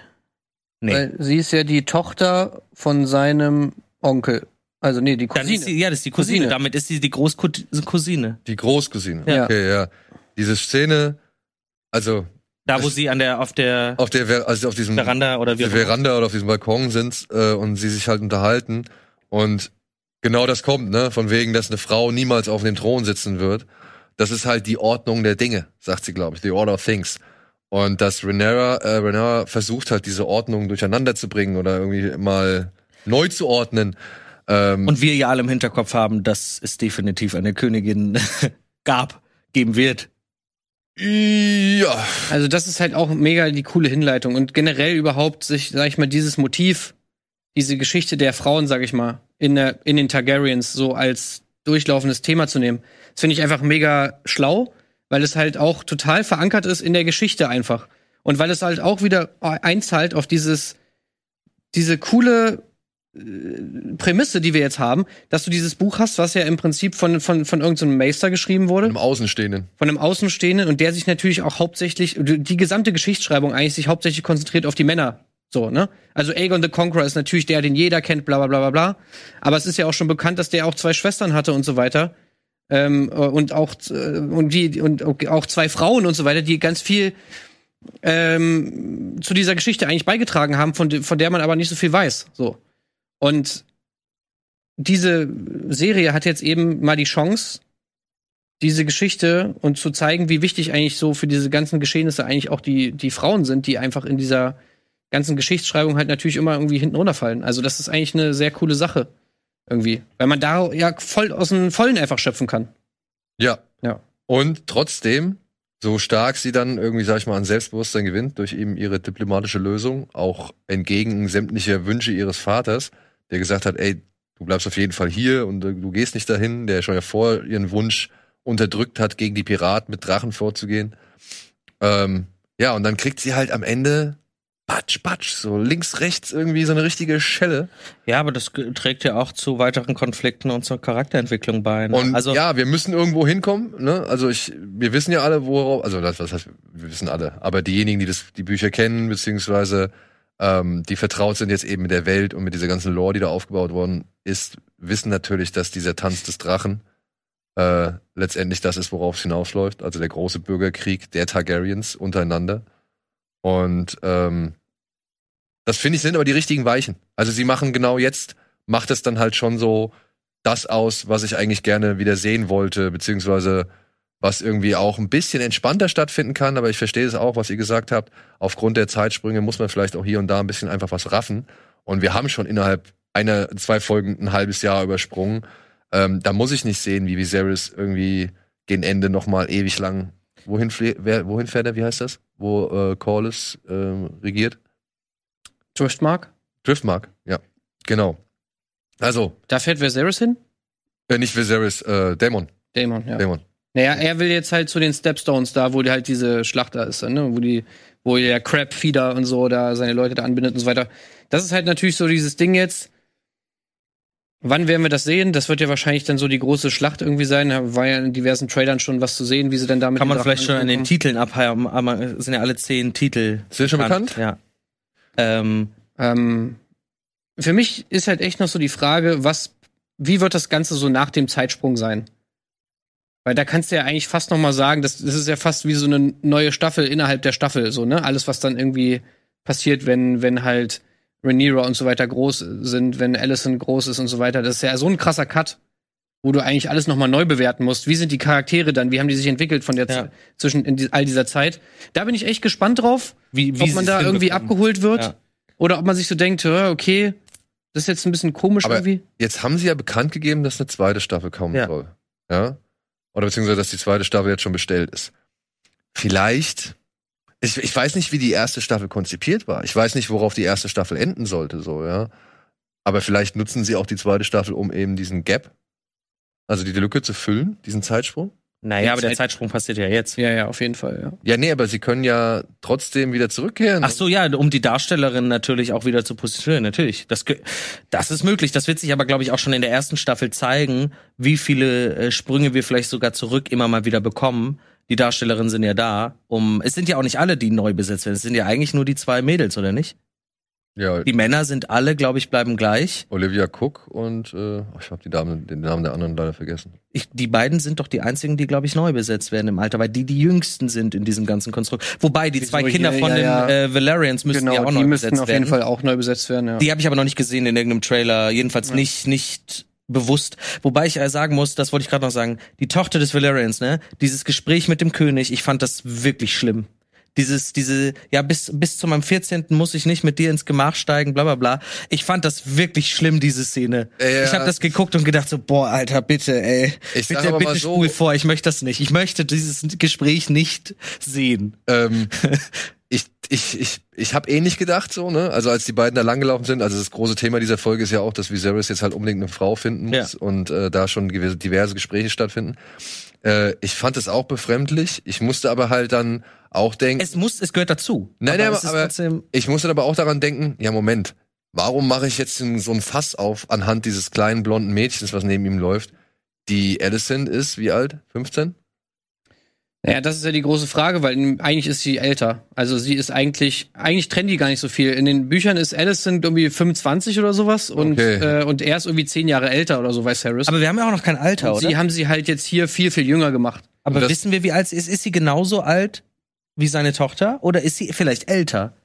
Nee, Ich- ein bisschen also- älter ist sie vielleicht, aber die Tochter auf ist jeden Fall 15 oder so, Ey, ne? jetzt gehe ich an die Serie ran und ich habe keine Ahnung. Ja, dann sehe ich diese beiden Mädels, wie sie halt hier in dem in dem Garten. Äh, wie heißen die Bäume nochmal mit den Gesichtern? Weirwood Tree. Hollywood. Ähm, sehe ich da in dem Garten, wie sie sich gegenseitig aus Büchern vorlesen und was weiß ich. Ich nehme an, die sind gleich alt. Ich nehme an, die sind jung.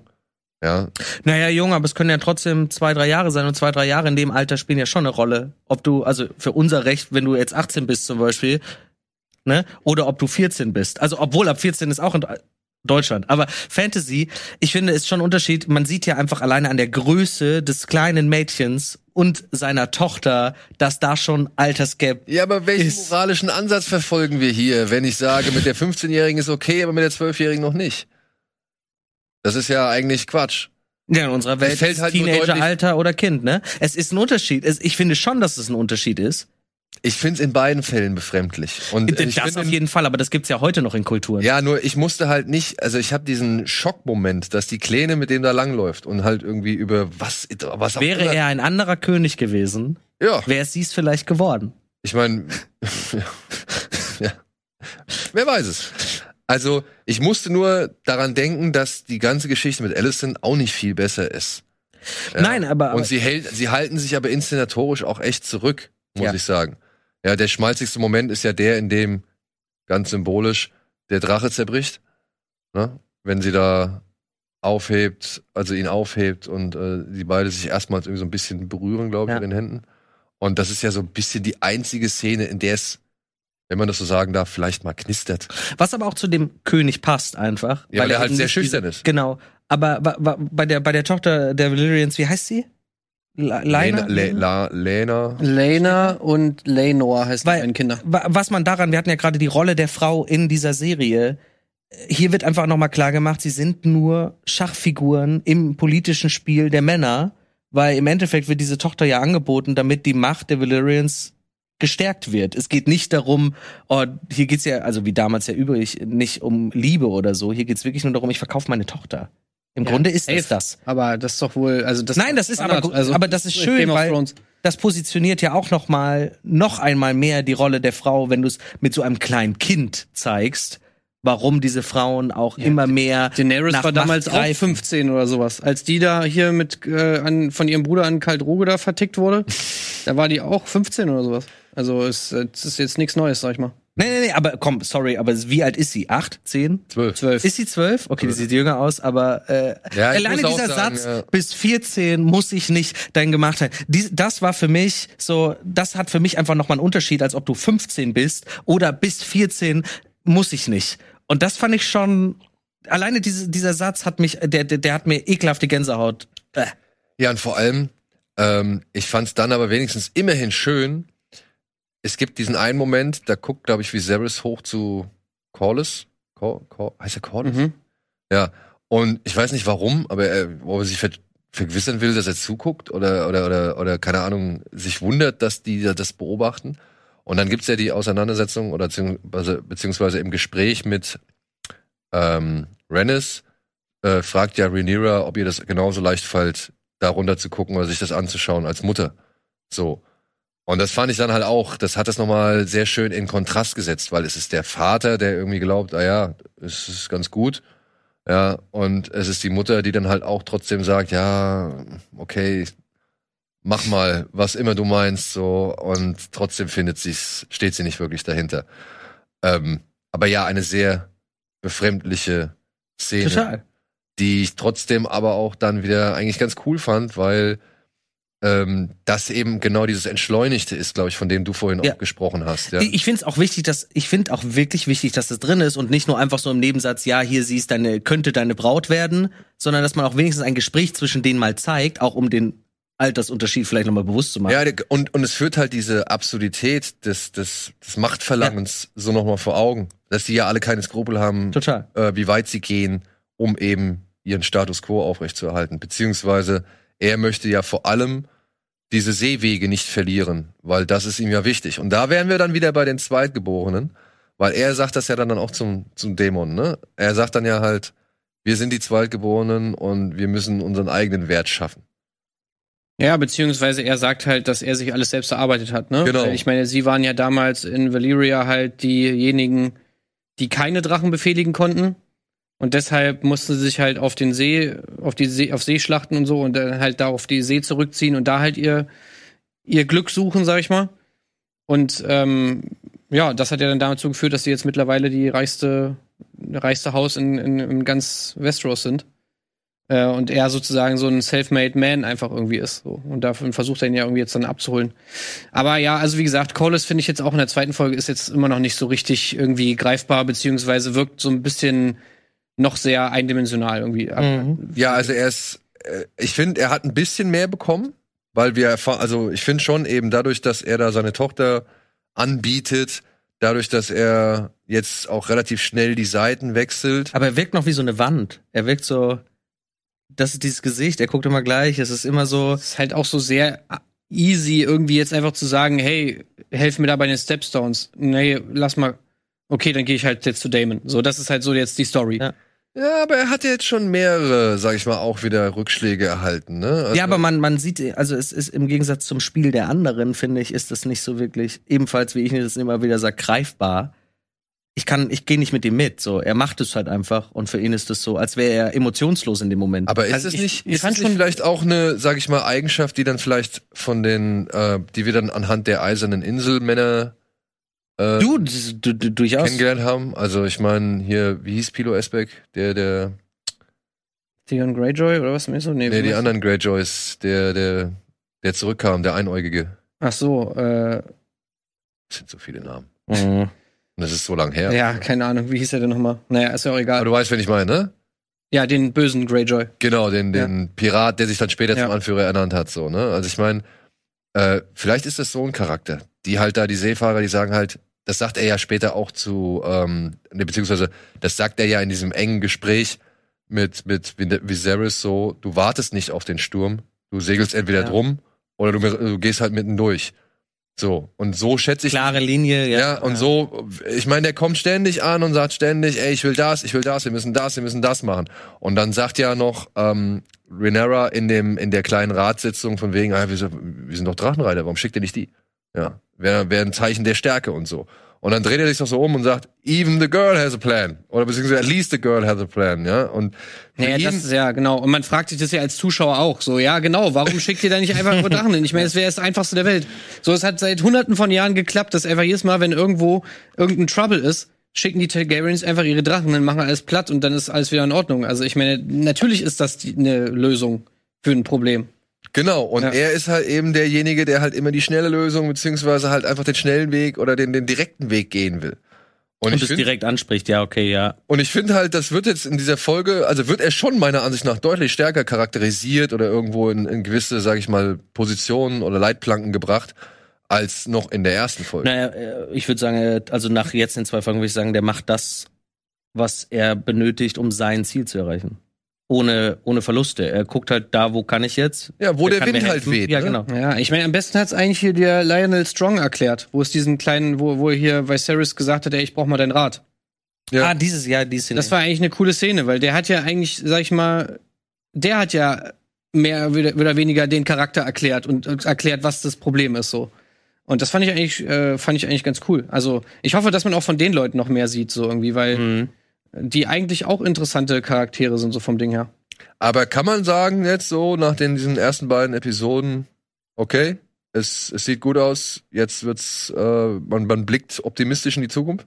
Safe, auf jeden Fall. Also ich finde, äh, ich war wirklich überrascht davon, allein schon von der ersten Folge, wie gut die das hinbekommen haben. So, ich, wie gesagt, das Einzige, finde ich, was man kritisieren kann, ist eben, dass diese ganzen Sachen, von denen immer so gesagt wird, dass Game of Thrones dafür steht, was ich noch nie fand. So, ich brauche jetzt nicht unbedingt tausend Sexszenen in Game of Thrones. Ich finde, das ist nicht das, was die Serie auszeichnet.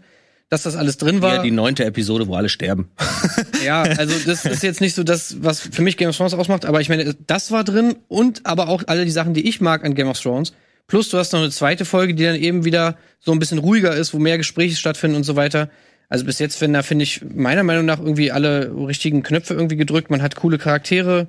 Irgendwie, es sieht geil aus. Du hast irgendwie äh, Sachen, die irgendwie der Lore noch ein bisschen was hinzufügen ähm, die Sinn ergeben auch irgendwie. Äh, also das finde ich für mich ist das ist das bis jetzt irgendwie sehr cool. Findet ihr die, weil das habe ich hier und da mal ein paar so Kommentare gelesen. Es ist nicht wenig, äh, es, es war nicht viele, sondern es war halt vereinzelt habe ich das mal gelesen, aber mir ist es dann doch aufgefallen, weil sich das wiederholt hat.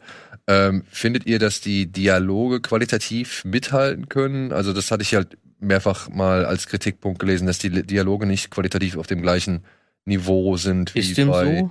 Game of Thrones. Aber ich wüsste jetzt, also ich könnte das jetzt nach diesen zwei Folgen nicht unbedingt beurteilen, beziehungsweise finde ich, gab es jetzt auch schon ein, zwei Sprüche, wo ich sage, ja, das ist eigentlich Game of Thrones. Beziehungsweise das ist so. Ja, weil du so jemanden wie Littlefinger oder so zum Beispiel jetzt noch nicht hast. Genau, ne? Du hast so, ein, Ja. so, diese geflügelten Redner, die hast du noch nicht. Genau, das ist, glaube ich, so ein bisschen das Problem. Oder was viele so ein bisschen. Ja, aber wir, also ich glaube, viele, es ist halt immer, dann kommt sowas, äh, so eine Vorgeschichte, oder es hätte jetzt auch eine Fortsetzung sein können. Äh, Da fordern Menschen etwas aus acht Staffeln in zwei Episoden drin zu haben, so ungefähr. Also von Dialog, von Charakter.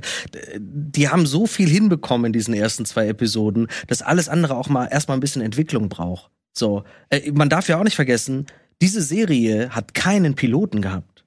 Diese Serie wurde direkt für eine Staffel bestellt. Man hatte einen Piloten für ein anderes Game of Thrones gedreht, der kam nicht gut an und deshalb hat man sich entschieden, einstampfen und wir bestellen wegen Geld keinen Piloten für diese Serie, wir bestellen House of the Dragon. Und es gab keinen Piloten. Game of Thrones, Pilot war scheiße, hat man halb neu gedreht, mit teilweise neuem Cast. Und, und hier hat man eine erste Episode geschaffen, die direkt eigentlich sehr viel abholt und die zweite eben wieder ein bisschen zurückgeht, ein bisschen mehr Zeit nimmt. Mehr, genau. Ich finde, mit dem Druck von Game of Thrones, mit all dem, was die machen mussten, haben sie in den ersten zwei Episoden enorm krass abgeliefert. Und ich finde schon zu erkennen, da sind gute Dialogpassagen dabei, da sind gute Gespräche, gute Charaktere. Und ich denke, dass wir das, was da vielleicht jetzt gerade kritisiert wird, noch mehr bekommen werden. Vor allem auch die neuen Showrunner müssen sich auch in ihrer neuen Position noch erst finden. Ähm, auch wo soll es hingehen? Ähm, wie entwickelt sich welcher Charakter? Ich habe mir, wisst ihr das? Gibt es irgendwie eine Staffelziel, was die haben oder so? Das würde mich ja freuen, wenn die so sagen, wir wollen insgesamt vier Staffeln machen, das ist unsere Geschichte, die haben wir uns schon ausgedacht, statt wir gucken mal, wie viele Staffeln wir machen. Das Ja. finde ich immer interessanter, als okay, wir beenden dann doch mal nach acht Staffeln. Scheiß drauf, ich hab keinen Bock mehr. Habe ich nicht, hat man nicht irgendwann mal was von vier Staffeln gehört? Ich weiß es gerade nicht, ich fänd's Aber gut. ich weiß es auch nicht genau, aber nee. ich habe das, ich habe nicht das Gefühl nach diesen zwei Episoden, dass da Leute sind, die keine Ahnung haben oder keinen Bock, sondern da ist Ahnung hinter. Die haben ein Gespür für Game of Thrones, die haben aber auch ein Gespür, ähm, wie man, wie man Leute abholen kann.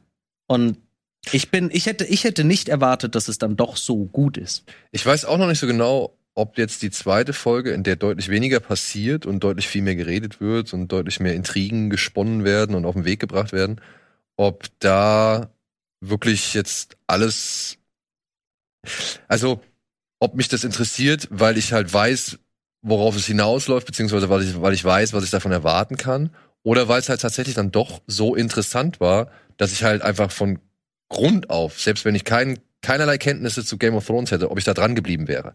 Das ist halt so ein bisschen schwierig für mich jetzt einzuschätzen. Ich finde die zweite Folge halt eigentlich, ich habe die interessiert verfolgt. Ich fand das cool. Ich fand Sie, sie tun zumindest alles dafür, finde ich. Also es ist ja wirklich, muss man ja auch mal sagen, es ist wirklich nicht leicht, diese ganze Targaryen-Geschichte. Es ist so verwirrend. Es gibt tausend Leute, die alle gleich aussehen, die die gleichen Namen haben, also wirklich literally dieselben Namen haben. ja. Und äh, ich zeige das mal hier einmal ganz kurz nochmal. Ich habe das hier einmal aufgemacht. Warte mal. Das, diesen, Al- also das ist hier der kleine Tree. Sieht man das hier gerade? So, das ist jetzt der von der von den Folgen, die wir bis jetzt haben. So.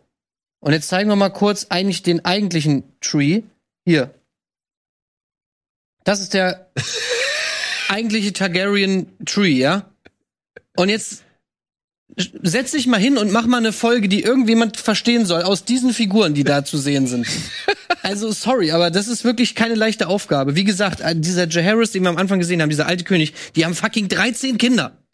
Nein, Also, aber was wir ja gerade Das schon ist doch, gesagt haben, äh, alleine das ist schon echt gut, wie die das gemacht haben. diese, äh, Nein, wir die wissen alle ungefähr. Und dann 13 Kinder. wir, wir wissen nach zwei Episoden ungefähr, wie wir wen einzuschätzen haben. Krieg das mal bitte hin bei so vielen Leuten, die, Ja. wie du sagst, auch teilweise sehr ähnlich sind. Äh, da, ich finde es schon krass. Also ich weiß noch nicht so ganz, wie ich diesen jungen Cole einschätzen soll, den sie auf Deutsch mit Kraut übersetzt haben, was ich sehr lustig fand. Aber Ja, ähm, der wird ja wohl wichtig, ne? Aber der hatte noch zu wenig Screentime, um da wirklich zu urteilen, oder? Also, ich finde, kö- können wir ganz kurz über was ganz anderes vielleicht sprechen noch? ja, Das Intro. stimmt. Stimmt, wir haben das Intro gar nicht Das erwähnt. Intro In der zweiten erwähnt. gab es. In der zweiten eins. gab es dann endlich ein Intro. Äh, wenn ich es richtig, also für mein Verständnis ist das das Modell, was Viserys da in seinem Kämmerchen meißelt. So. Das ist Oder- halt das alte Va- Valyrien sozusagen. also Ja, Und Blut durchlaufen lassen, was halt zum Titel des Buches passt. Ne, das ist sozusagen der Family Tree, Ja. einfach animiert, so sag ich mal. Ne? Du, das Blut geht von da los und du hast die ganzen Symbole von den verschiedenen, Von den, genau. Was waren die Symbole? Von welchen, von welchen Fraktionen waren das die Symbole? Ich na, von den einzelnen Targaryens. von den einzelnen Targaryens. Also du siehst genau sozusagen, das ist so wie das da. Das ist eigentlich ein Family Tree. Unkomplizierter. Und du siehst halt, okay, das Blut geht hier los, das teilt sich, da läuft es zusammen, da die und die, dann kommen hier die Kinder und so weiter. Also das ist eigentlich so der Family Tree sozusagen in animierter Form. Ja. Und, und die Idee finde ich super. Ich muss auch sagen, ich habe oftmals auch gelesen, ernüchternd. Also ich finde so Intro, ja, ist nett, bleibt aber nicht wirklich viel hängen. Ich mochte aber eigentlich die Idee, die sie, sag ich mal, verfolgt haben, dass man halt ja durch die Familien, von mir aus einzelnen Familiengruppierungen jetzt geht, so wie damals halt eben durch die einzelnen Staaten oder Länder von Westeros. Ähm, und dann aber auch so, dass man zum Beispiel, ich weiß nicht, ich kann, ich kann es jetzt glaube ich nicht akkurat beschreiben, aber ähm, die Kamera im Intro der ersten Serie ist immer wieder rausgesprungen oder irgendwann mal durch irgendwas hindurchgegangen, um dann Das fehlt so ein bisschen. ja, ja, um dann aber auch an einer neuen Stelle rauszukommen. Ich finde, das haben sie dann trotzdem hier, sag ich mal, ein bisschen gespiegelt, indem sie halt durch das Blut zum Beispiel hindurchfahren oder ins Blut abtauchen und dann irgendwo anders wieder rauskommen. Aber vielleicht erweitert es sich ja auch noch, weil man eben noch nicht alles zeigen will, wie es Genau. ja auch in früheren äh, Staffeln war. Denke denk ich auch. Was Das ist halt wirklich das Wichtige, finde ich jetzt. Wir haben es jetzt einmal gesehen, Ja. aber ich meine, einmal Game of Thrones Intro sagt er ja eigentlich nichts, sondern das Coole war ja immer, wie das verändert wurde. Ja. Und das, das ist natürlich jetzt die große Frage. Wie wird sich das verändern? mich hat viel, viel mehr gestört, dass es eins zu eins das gleiche Theme ist. Ich, ja, ich glaube nämlich, hätte man, ähm, und ich glaube, das ist das Problem, wir sind so gewohnt, eben diese alten Aufnahmen mit der Musik zu hören. Und jetzt hören wir dieselbe Musik mit neuen Aufnahmen. Und, und dann wird natürlich automatisch verglichen. Hätte man das abgeändert, dass man natürlich das Grundthema noch hört, aber vielleicht anders, vielleicht noch mal noch mehr mehr auf das Haus Targaryen, was weiß ich, kleine Änderungen. Haben so sie in der ersten Folge schon gemacht, ne? Da, da war es ja schon. ja, genau, aber eben, hören, eben ja. fürs Intro, dass man halt schon einen Unterschied bemerkt und trotzdem sofort, das ist natürlich Game of Thrones. Ich glaube, das wäre gut gewesen, weil das hat, hat jeder Komponist in seinen Werken auch so. Er kopiert sich selbst und erweitert es und das hätte ich mir hier wirklich gewünscht, weil dann hätte man so ein bisschen gesagt, das ist was anderes, aber es ist trotzdem in dieser Welt und man hätte es erkannt, das kann man musikalisch umsetzen. Ja. das wäre gut kommt das gewesen. aber noch. Es kann sein, vielleicht hat man sich auch gedacht, nee, ist gut, wenn wir wenigstens diese Musik abspielen, aber ich hätte es mir gewünscht, weil das Intro mag ich an, an sich. Ich mag, also wie gesagt, ich finde vor allem das Blut ist ultra, das, also es sieht so schön dickflüssig Ja. Ja. Ja, Also ich finde, Aber warum ist das nicht blau? ist so adelig, Ey, aber ich, ich fand es auch einen geilen Move, dass sie in der ersten Folge nur dieses Logo einblenden und uns so ein bisschen auf die falsche Fährte führen, so nach dem Motto so, ey, nee, ihr kriegt kein Intro. Und in der zweiten Folge dann, bam, ja, Im wir haben doch Piloten eins am es damals Start. auch keins. Ja, Das ist schon, das ist schon geil. Das finde ich irgendwie nice. ich bin halt drauf, also ich denke mal, sie werden es auch wieder verändern. Es ist halt ein bisschen schade. Ich, ich mag diese kleinen Miniaturen, diese Animationen, Ja, wie ja. der Baum irgendwie wächst oder sowas oder die Türme sich. Das Geld mal, muss in die Drachen fließen. Ja, ist, ist, ist, auch, ist ja auch okay. Die Drachen, äh, sag ich mal, sind da meiner Ansicht nach auch wichtiger, aber ich finde, sie haben da echt einen schönen, äh, weiß ich nicht, eine schöne Alternative geschaffen. Was ja ich auch könnte nicht mir einfach vorstellen, ist, ne? Das ja, Sinn auch vor allem einfach. ja, und ich könnte mir vorstellen, vor allem, dass das Blut ja alles zusammen dann in dieses Targaryen, äh, sag ich mal, Logo fließt, so, oder beziehungsweise das, das, in das Targaryen-Loch, von mir aus, wie auch immer du das nennen willst. Vulkan. Vulkan, ja, Vulkan. Ähm, das finde ich auch eine gute Idee. Ja, also das, das, das ja, gibt dem Ganzen schon irgendwie was. Und ich könnte mir vorstellen, dass die es noch erweitern. Ich meine, Also ich glaube, bildlich werden sie es erweitern, weil das wäre untypisch für aber Game wenn of sie Thrones so ein musikalisch, wenn sie ich weiß nicht, ob er, wie heißt der, Javali, Hm. ob er sich da wirklich nur darauf ausruht. Auf der anderen Seite muss man sagen, du hast ein Thema, das hat sich so in dein Hirn gebrannt, Vor allem in der heutigen Zeit eins zu erschaffen, was dass sich noch- so in dein Hirn brennt. wenn du dir dann bestimmte Serien wie Westworld oder Yellowstone anguckst, wo du sofort Game of Thrones raushörst, ja, gut, ist gefühlt. aber auch von ihm, ne? äh, nee, Yellowstone, Westworld ist von ihm. ja, aber Yellowstone nicht. Und Ja. Yellowstone ist, guck dir mal das Intro von Yellowstone an, was auch großartig ist. Du wirst sofort Game of Thrones im Kopf haben. Aber ich mag auch bei Dings, weil ich mag dieses dun, dun, dun, dun, dun, dun. Ja, Das finde ich cool. Westworld ist groß. Aber das musst du heutzutage erstmal schaffen. Ne? Ja. Es ist ja nicht mehr, es gibt im Grunde alles und dann schaffen wir etwas, was so im Kopf Ja, aber mich, also mich hat's auch gewundert. ich finde es jetzt nicht schlecht, weil ich kam, ich habe zum Beispiel vor kurzem das Harry Potter Theaterstück gesehen und da habe ich wirklich gedacht so, ey, was ist das hier? Was ist das für Scheißmusik? Wo ist Harry Potter Musik? Das, das, äh, aber und da habe ich mir so gedacht, ich bin froh, dass es da ist. Ich hätte, ich habe mich einfach wirklich auch nur, wie du schon meinst, so gewundert, warum ist es wirklich einfach original eins zu eins das? Warum haben sie sich nicht so ein bisschen abgewandelt? Aber es ist immer noch besser, als wenn es gar nicht da wäre. So viel ist sicher. Es kommt vielleicht noch mal. und es trägt ja schon was dazu bei, um sich halt wieder da es ist eine Stimmung, die automatisch wohlzufühlen, wo man sich sehr lange Das ist auch ein wohlgefühlt hat. Statement, ne? Ja. Einfach. Ja. Dass die sagen so, ey, Alter, wir sind Game of Thrones. So. Es ist eine Welt, ne? Ja. Genau. Ja, damit wären wir erstmal am Ende, würde ich sagen. Wir haben, glaube ich, alles. Oder. Ah, nein, wir haben die Alles. Krabbenpiraten noch gar nicht äh, äh, erwähnt. Du. Ja, ach, Die. Krabbenpiraten, die kommen ja auch später noch. Die kommen auch später nochmal. Aber ich muss sagen, ich fand den ersten Shot ziemlich geil. Ja. Wenn sie die Nahaufnahmen gezeigt haben von den Leichen, die von den Krabben zerfressen werden. Ich fand auch dann diese Weite, Auch die, die Close von dem Crabfeeder sah mega Ja, krass aus. Sah mega krass aus, dieser Typ. der, ja, es ist ein Helm, oder? Ne, der ist irgendwie so mega krass verbrannt, irgendwie, dieser Typ. Und irgendwie, ich weiß auch nicht genau, also ob da irgendwie sein Helm sich da reingefräst hat, in seinen Kopf, Ich Alter. finde das Schöne, das bringt so das Mystische nochmal Ja. zurück, was man eben sonst durch die Wanderer hatte, so. Finde ich gut. Meinst du, das wird so ein weißer Wanderer-Ersatz? ich, ich glaube schon, dass du brauchst ein bisschen was dieser Art, um, um die Leute auch so ein bisschen anzuteasen. Da kommt noch was Gefährliches. Und ich finde, das könnten die schon. Ich, wie gesagt, ich habe das Buch nicht gelesen. Vielleicht gibt's da noch andere Möglichkeiten, die man nutzen könnte. Aber ja, die weißen Wanderer sind die Targaryens selber. Also, das ist die große Bedrohung. Äh, Aber es ist natürlich auch immer mal nice, einfach eine Schlacht zu haben, so. ja, aber dieses Mystische, ich glaube schon, dass das manchmal ein bisschen dieses Übernatürliche schon interessant auch ist.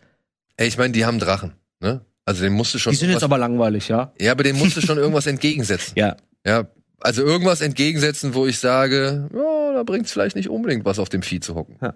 So. Weißt du, das, das ist eine großer Fallstrick, der diese Serie vielleicht hat. Weil so generell, wenn man das so alles liest und so, auch so was davor jetzt passiert ist und so Aegon, Aegon the Conqueror, dieses ganze Ding von Westeros. Also logikmäßig fragst du dich halt schon, weißt du, die eine Seite hat halt die Drachen und die andere Seite haben die Drachen halt nicht.